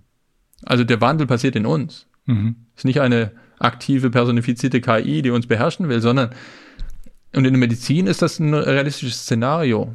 Gerade wenn wir über diese komplexeren Fragen nachdenken, wo ich gesagt habe, da brauchen wir dann echt diese Unsicherheitsquantifizierung, dann sind es, davon gehe ich aus, es wird kommen, Verfahren, die mit einer sehr viel höheren Treffsicherheit als Menschen das könnten, eben den weiteren Verlauf oder die richtige Therapieauswahl äh, helfen können zu entscheiden oder vorhersagen. Mhm. Und dann müssen wir als Menschen ehrlich sagen, puh, tja, das hätten wir ohne dieses Tool so nicht machen können. Das übersteigt unsere eigenen kognitiven Fähigkeiten. Wo ich wieder Hoffnung habe, ist, was ich vorhin gesagt habe, weil das ist eigentlich, was die Medizin schon immer gemacht hat. Ja, irgendwelche neuen Labortests, genetische Tests, Zusammenhänge, die validiert sind, wo, wo eine unabhängige Überprüfung stattgefunden hat, wo man von Kausalität vielleicht dann sprechen kann, wo man naturwissenschaftlichen Einblick hat, warum das so sein könnte, Hypothesen hat, die überprüft hat und dann sagt, okay, das machen wir jetzt, das ist evidence-based, der Stand der Medizin heute, das übernehmen wir. Mhm. Und eigentlich ist KI dann nichts anderes als so ein neuer Labortest. Deswegen habe ich digitaler Biomarker gesagt vorhin. So, wenn aber das so schnell gehen würde, dass wir Menschen uns davon überrollt führen, irgendwie überrollt fühlen oder äh, ohnmächtig fühlen oder ja, so die Entscheidung abgeben vielleicht auch. Ne? Oder vielleicht ja, genau. könnte man sich auch Szenarien vorstellen, wo das menschliche Tun ganz detailliert vom Computer überwacht wird, wie so ein, ja, is watching you. Und sobald man Fehler macht, macht das System Map. Mhm. Ja, was das mit den Menschen machen würde. Mhm. Wenn man sich so überwacht fühlt und gar nicht mehr die Erlaubnis hat, Fehler zu machen. Aber was machst du mit den Menschen? Ja, dann, mhm. dann wird man passiver, dann, dann traut man sich nicht so viel zu, dann wie auch immer. Mhm. Also ich glaube, dort könnte diese Dominanz entstehen, indem wir uns in so eine passive Rolle für Teilgebiete zumindest begeben. Und so dann im Computer quasi Verantwortung zu schieben. Mhm. Weil der Computer nur ein trainiertes System ist und der Mensch das einsetzt. Aber emotional, psychologisch halte ich das für nicht unmöglich. Also, da, also in dem in dem Szenario, also ich kann es mir auch gut vorstellen, ne, wenn man tatsächlich solche Systeme baut, und ich glaube auch, dass das möglich ist, Systeme zu bauen, die in bestimmten Bereichen und sei es in, also insbesondere auch in sehr komplexen Bereichen wie medizinische Diagnose, ähm, wo einfach quasi aufgrund einfach der Rahmenbedingungen ne, und unserer menschlichen Fähigkeiten und, und auch der, der drei Schwächen, die du aufgezählt hast, wir einfach klar in der Defensive sind, jetzt schon quasi, und dort die Systeme viel besser werden und man auch zeigen kann, dass äh, quasi dann in 99 Prozent der Fälle hat das System recht gegenüber äh, dem Urteil des, des Menschen, entsteht schleichend quasi so eine Art blindes Vertrauen. Das System entwickelt sich immer weiter und man hängt irgendwie dann an der Nadel. Ne? Man, man wird abhängig von den, von den Diagnosen dieses Systems. Das heißt nicht, dass dieses System einen eigenen Willen hätte oder so. Ne? Genau. Ne? Für Willen braucht man Bewusstsein. Äh, quasi Selbstwahrnehmung und, und so weiter. Es ist einfach nur quasi ein, ein intelligentes, intelligent im Sinne von, also da kann man sich jetzt drüber streiten, braucht man für Intelligenz ein Bewusstsein oder nicht oder welche Formen von Intelligenz gibt es, gibt es ja ganz, ganz viele verschiedene, aber quasi ein System, das intelligente Dinge tut und bestimmte intelligente Dinge eben besser tut als, als Menschen und wir dann äh, quasi uns davon irgendwie entmündigen lassen. Ich glaube so, also ich glaube, dass es solche Beispiele auch schon in vielen anderen Bereichen ohne KI auch eigentlich schon gibt, wo im Prinzip äh, viele, also viele Menschen sind schon von ihrem Kühlschrank entmündigt. Die haben keine Ahnung, warum es kalt ist im Kühlschrank. Ne? Und die denken, da brennt die ganze Zeit das Licht drin und so. Und keine Ahnung, aber es, er macht es eben kalt, ne? Ähm, aber deswegen schreiben, schreiben wir ihm jetzt nicht zu, dass er uns beherrscht oder so und äh, heimlich nachts irgendwie die Avocados äh, verschimmeln lässt nee. oder so. Aber, aber was auf, worauf ich, worauf ich eigentlich hinaus will, ist, ähm, weil du hast das vorhin in so einem Halbsatz an, angedeutet, also dass deine, deine Sorge eher so ein bisschen, also habe ich jetzt verstanden, geht einerseits in diese Richtung, dass man in so eine schleichende Abhängigkeit gerät von Systemen, die aber selber jetzt gar nicht so diese ähm, äh, diese Persön also ne, die nicht selber ähm, Akteure sind eigentlich, mm, be genau. bewusste Akteure. sehr guter Ausdruck. Hm. Ähm, hältst du es denn generell für möglich, dass ähm, wir irgendwann als Menschen KI-Systeme bauen können, die so eine Art ähm, Akteur, Bewusstsein, Lebensform in irgendeiner Form sein könnten? Na klar. Möglich ist das. Das ist nicht mein Thema. Ja. nicht, nicht dein Spezialthema, okay. Ist nicht mein Thema. Also ja. ich, ähm, ich denke, das sind zwei ganz unterschiedliche Diskussionen, die fast nichts ja. miteinander zu tun haben. Ja. Fast nichts miteinander zu tun haben. Wenn wir über Medizin und KI reden, dann geht es um Werkzeuge, dann geht es um konkrete Verbesserungen der Versorgung. Dann geht es darum, dass die Ärztinnen nicht mehr die Verwalterinnen des medizinischen Wissens sind und Anwenderinnen und Kommunikatorinnen, ja, also praktisch mit den Familien, mit den Angehörigen, mit den Betroffenen auch die beste Lösung zu finden und darüber zu reden, sondern eben ganz stark, und das war vielleicht schon immer so, aber ich glaube, das Bewusstsein müsste dahin sich richten, die menschliche Aufgabe ist es, mit der verbleibenden Unsicherheit umzugehen. Mhm. Praktisch die Managerinnen der medizinischen Unsicherheit zu werden. Weil ganz viel von dem Wissen ist in den KI-Systemen dann irgendwann sehr genau abgebildet. Aber es bleiben immer Lücken dieses Wissens, immer Unklarheiten, ja, Uneindeutigkeiten, noch nicht gut genug erforscht, etc. Oder, oder sich widersprechende Muster. Hm. Oder auch ein Patientenwunsch, der nicht dem ja, geltenden medizinischen Wissen entspricht. Und dieses Abwägen. Das Abwägen der Unsicherheit und im Dialog mit dem Patienten, was immer schon da war. Das wird noch viel stärker werden. Und ich glaube, das ist die Story der medizinischen KI. Das ist ein Zusammenspiel von KI und Menschen. Und die KI die soll sehr systematisch dieses hochkomplexe Wissensgebäude durchforsten, weiter ja, aufbauen, helfen. Und die Menschen müssen davon so viel Ahnung haben, dass sie mit diesem System interagieren können, müssen es lernen im Studium.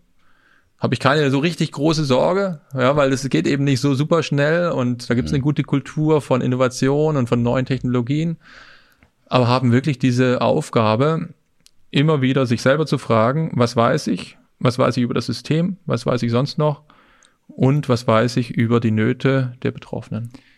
Hm. Wie, wie siehst du das, ähm, wenn wir, wenn wir über, über Diagnosen sprechen, haben wir bisher darüber gesprochen, solche Systeme können Ärzte, Ärztinnen unterstützen. Sie können vielleicht dann eine Doppelung vermeiden. Sie können vielleicht auch in Fällen, wo sie sich sehr sicher sind, dunkel verarbeiten. Ähm, wie siehst du das Thema Selbstdiagnose? durch Patientinnen. Also ne, klassisches Beispiel, mhm. Leberflecke mhm. Äh, analysieren. Gibt es Apps für, die das können, aber mhm. nicht im mhm. deutschen App Store, mhm. weil es anscheinend in Deutschland verboten. Ich weiß es nicht. Sehe ich sehr äh, kritisch. Genau, und aber dann erklär, erzähl mal, warum. Also, weil ich hatte nämlich neulich den, den Fall, ähm, einer, bei einer von meinen drei Töchtern war so ein Leberfleck, der sah irgendwie nicht gut aus so. So, und dann, dann ne, da habe ich gedacht, pass auf, da gibt's doch, das muss doch inzwischen, habe ich doch schon vor Jahren gelesen, dass es diese Apps gibt, mit denen man das machen kann. Und habe im App Store geschaut und habe aber da nichts gefunden. Was ich aber gefunden habe, ist dann halt, ähm, ich weiß gar nicht, wie die hieß, aber gibt's gibt's so eine App, wo man dann ein Foto machen kann und dann kannst du es an Hautärzte schicken und die gucken sich dann an und innerhalb von 24 Stunden kriegst du ein Feedback. Das war auch super. Das war super. Aber dennoch dachte ich, naja, aber warum warum gibt's nicht einfach quasi dann äh, die App, mit der ich das selber anschauen kann? So, und jetzt. Äh also ich sehe das äh, sehr kritisch, weil ähm, zumindest Stand heute, und ich glaube, das wird es weitergeben, sehr viel Information verfügbar ist. Und wenn du nur ein bisschen länger guckst, dann kommst du ziemlich schnell auf ziemlich düstere Optionen für deinen aktuellen Fall. Zumindest in mhm. vielen Fällen. Ja für deine aktuelle Situation. Mhm. Und diese düsteren Optionen, die bewegen dich, die regen dich auf, davor hast du Angst. Mhm. Die machen dich krank. Die machen dich vielleicht sogar krank, ganz genau. Ja. Und du bist damit dann aber alleine. Du kannst natürlich mit deinen Freunden, mit deinen Eltern, mit wem auch immer sprechen. Aber bis du dann eben Arzt gesprochen hast, der wirklich auch deine Daten vorliegen hat, vergehen oft Tage oder Wochen. Und in der Zeit ja, hast du dich in etwas reingesteigert, was vielleicht total falsch ist. Hm. Bist schon aus dem Fenster gesprungen, weil du dachtest, das hat eh keinen Ja, und, und das klingt jetzt so kritisch gegenüber all den Informationsquellen da draußen.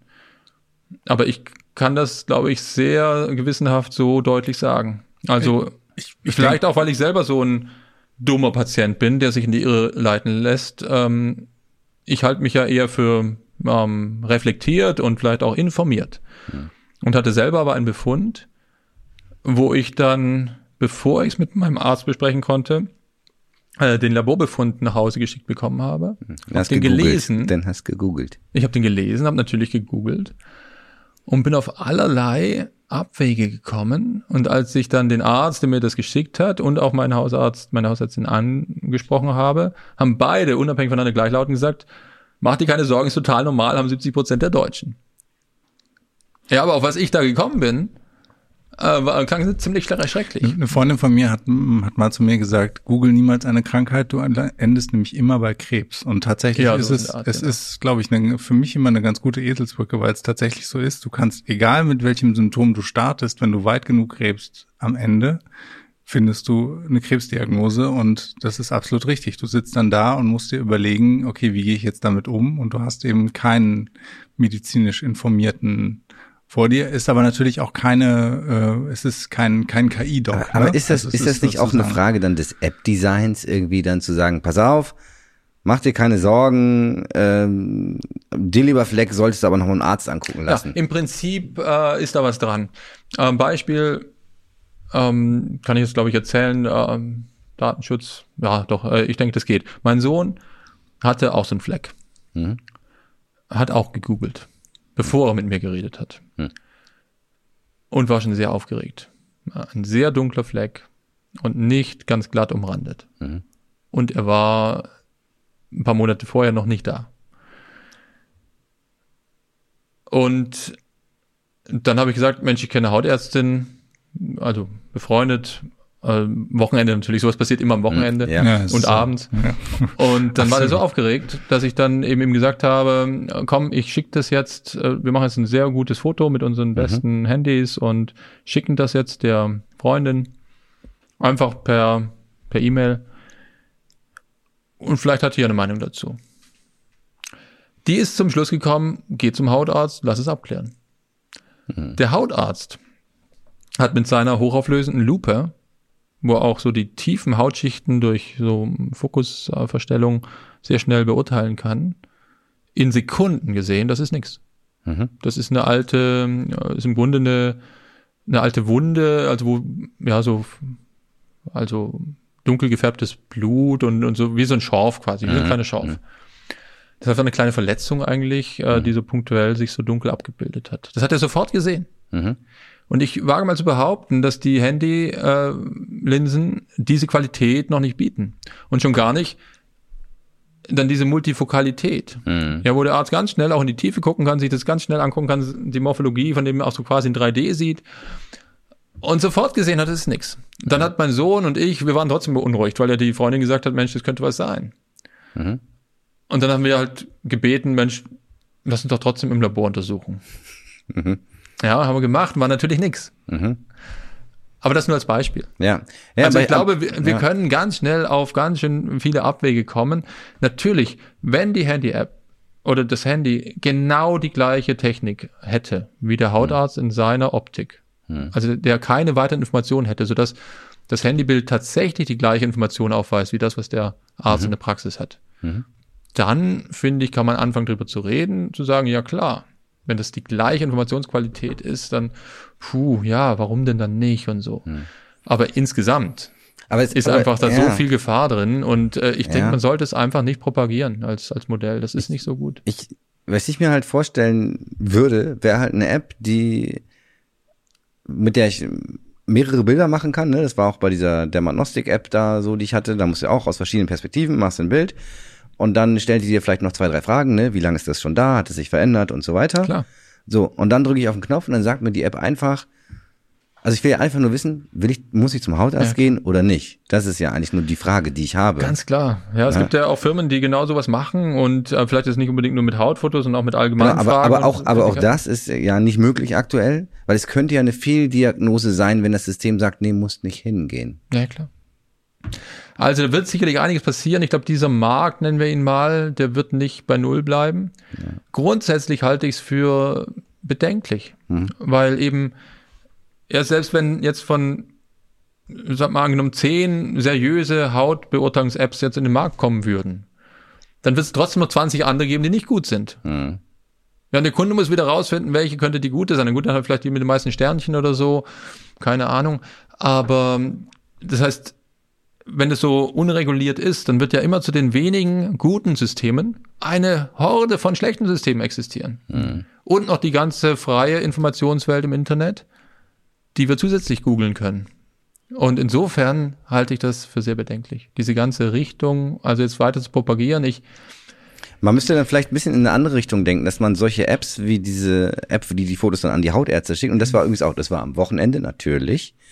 Und aber tatsächlich, äh, an einem Sonntagmorgen haben wir das gemacht und Sonntagnachmittags hatten wir das Ergebnis, ne? Das war sehr, sehr beeindruckend. Ähm, dass man vielleicht eher in so eine Richtung denkt, okay, ich baue so eine App und dann schalte ich vielleicht dazwischen eine KI und die priorisiert dann, welche Bilder an die gerade verfügbaren Ja, lässt sich alles gut gestalten. Also ich will es nicht ne? komplett, nicht komplett ähm, negativ reden. Und natürlich könnte man sagen, wir haben sowas wie zertifizierte Apps, die quasi Medizinprodukte-Status haben. Ja. Und also nicht nur die Digas, die ja auch schon existieren, sondern eben auch dann die ähm, Diagnose-Apps. Und ja, dann gibt es vielleicht Teilfelder, vielleicht ist sogar Hautkrebs tatsächlich eines von den erreichbaren Elementen. Und die müssten dann wirklich so trainiert sein, dass eine bestimmte Fallgruppe als unklar verbleibt, sondern man macht dir keine Sorgen. Die Chance, dass es nichts ist, ist immer noch 95 Prozent oder Ja. 99 Prozent. Ist wahrscheinlich nichts, aber geh mal hin. Du gehst Genau. trotzdem zum Arzt, genau. Ja. Das ist im Grunde, was meine Freundin da gesagt hat. Die hat gesagt, ja, von dem Bild könnte es was sein, geh zum Arzt. Hm. Ja, die hat wahrscheinlich auch nicht wirklich gedacht, dass was ist, aber sie konnte es halt nicht ausschließen. Und. Ja. genau so, aber es ist schwierig, ja, diese Funktion dann zu ersetzen, die ein Arzt hätte, das kann so eine App echt schwer. Kann, kann die schwer und dann aber. Keine Angst zu machen. Ja, ja, das stimmt. Ich glaube, das ist auch vielleicht Teil des App-Designs. Und ich glaube aber tatsächlich, ich, ich bin immer dann ein bisschen kritisch, weil die, die Diskussion geht dann meistens immer in die Richtung, ja, also selbst wenn die App nur sagen würde, geh hin oder geh nicht hin, sie könnte sich ja irren, wenn sie sagt, geh nicht hin. Ne? Aber genauso könnte sich ja dann, wenn du hingehst, der Arzt irren und sagen, das, das ist nichts. Das ne? zu. Menschen sind nicht perfekt, Apps sind nicht perfekt. Und, und dann um, muss man ähm, das irgendwie abwägen und dann, dann denke ich, wahrscheinlich gehen ganz viele Leute einfach dann gar nicht zum Arzt, weil sie denken, oh, ich will es lieber gar nicht so genau wissen oder ähm, Männer gehen sowieso nicht so viel zum Arzt. Ne? Ja. Ähm, und das ist mir, ich kriege eh keinen Termin beim, also ne, versuche mal einen Termin zu kriegen beim Hautarzt. Viel Spaß. Ähm, Wäre das nicht hilfreich. Ne? Aber naja. Ich würde ich denke mal, wir kommen wahrscheinlich so langsam äh, zum Ende. Ich äh, habe mir noch eine Frage aufgehoben, die ähm, äh, ich habe ich habe noch ein Zitat von dir gefunden, was äh, ich glaube, ich verstehe es inzwischen, aber ich habe es als ich habe es gelesen, habe gedacht, das äh, da ist viel drin. Ich aber ich würde dich gerne noch mal fragen, wie du es gemeint hast. Und zwar ist es, äh, ich kann ja auch sagen, woher es ist, und zwar aus dem ähm, Wissenschaftsjahr 2014, wo auch noch mal beschrieben, da gab es ein, ein kurzes Interview, ähm, was ich äh, gefunden habe. Und da hast du gesagt, äh, angesprochen darauf, wie sich die ähm, Medizin verändern wird, die digitale Medizin, was ist der digitale Trend der Zukunft? Hast du gesagt, die Macht der Information wird abgelöst von der Kraft der Anpassungsfähigkeit. Zumindest ist das so zitiert worden. Fand ich einen starken Satz. Ähm wow in diesen Zeiten Zitate, die sieben Jahre alt sind, ähm, ja, okay. Das ist schon äh, ein Wort. Aber ich, ich kann mir einen Reim drauf machen.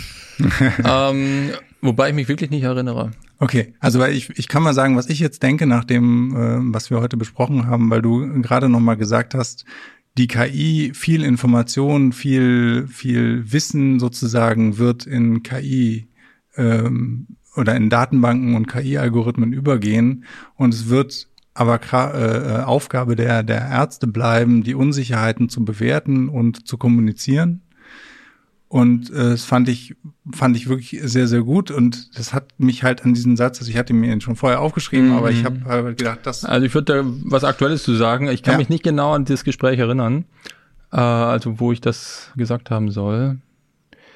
Aber die Anpassungsfähigkeit, die beziehe ich heute darauf, dass das verwaltete medizinische Wissen immer noch zu langsam und eigentlich zu starr ist. Mhm. Wenn wir auf medizinische Leitlinien gucken, da ist ganz viel Arbeit, die da drin steckt, von vielen Personen je Leitlinie. Und die Dynamik, also die Geschwindigkeit, aktuelles medizinisches Wissen in dieser Leitlinie abzubilden, ist meines Erachtens auf dem Prüfstand jetzt. Mhm. Und insofern ist die Anpassungsfähigkeit für mich, für die Zukunft dahingehend zu sehen, dass wir die verschiedenen relevanten Wissensbereiche dynamisch miteinander verbinden. Mhm. Das soll jetzt nicht sagen, es gibt nur noch die datengetriebene Medizin, ja, wo alles über KI analysiert wird und das ist das geltende Wissen. Und die Gremien, die sich da lange drüber ausgetauscht haben, wie ist die beste Versorgung, in welchen Fällen und für welche Subtypen, wäre dann nicht mehr so relevant, weil alles steckt in den Daten, sondern wir müssen das miteinander verbinden. Mhm. Wir müssen die Leitlinien maschinenlesbar machen. Ist jetzt auch schon ganz schön weit gediehen. Nicht nur wir persönlich, wir machen da ein bisschen mit, aber da gibt's andere, die da wirklich ganz viel machen. Und wir müssen diese datengetriebenen oder datengeleiteten äh, Aktivitäten daran koppeln, so dass in Zukunft wir viel schneller darin sind, zu sehen, für welche Teilgruppe ist die Leitlinie eigentlich sehr robust anwendbar, für welche Teilgruppe äh, scheint sie eigentlich in Frage zu stehen. Und vielleicht sogar, in welcher Weise müsste man die Leitlinie eigentlich schon erweitern, für wiederum eine Teilgruppe der, die fraglich erscheinen, weil da gibt es schon wieder neues Wissen oder zumindest Hypothesen diese Verbindung von dem, ich sag mal, dem verwalteten Wissen und von dem dynamischen, jetzt mehr und mehr im Netzwerk hoffentlich entstehenden datengetriebenen, ne, sagen wir mal, Musterwissen, was ja oft eher Hypothesen generiert, als sie dann sofort validiert, aber mit einem erneuten Ansatz kann man sie vielleicht auch validieren. Diese Welten zu verbinden, in einer dynamischen Weise. Das halte ich eigentlich für den Königsweg. Mhm. Und dann sind wir gut aufgestellt. Aber das ist ein weiter Weg. Ja, also die Welt der Medizin, die ist nicht nur auf alles soll sich ganz schnell verändern. Ja, das ist, ähm, da gibt es viele Kräfte, die auch vielleicht mit gutem Grund, teilweise auch mit äh, privatem Grund, mhm. erstmal bestimmte Zustände auch beibehalten möchte. Ja, also wird spannend. Und insofern Anfassungsfähigkeit halte ich für ein hohes Gut, mhm. aber natürlich mit Bedacht und mit Augenmaß, ja, alles ganz klar. Ich glaube, das können wir so stehen lassen als äh, Schlussstatement. Vielen Dank, Absolut. dass du heute da warst. Ich fand es super spannend. Ich äh, könnte jetzt auch noch äh, quasi fast eine Stunde weiter sprechen, glaube ich. Aber vielleicht ist es auch nicht das letzte Mal, dass du Sehr gerne. bei uns bist. Äh, dann vielen Dank nochmal fürs Kommen und danke fürs Zuschauen. Bis zum nächsten ja. Mal. Vielen Dank. Ja, toll. Danke, dass ich da sein durfte. gerne, danke. Sehr gerne. Ciao. Tschüss. Tschüss.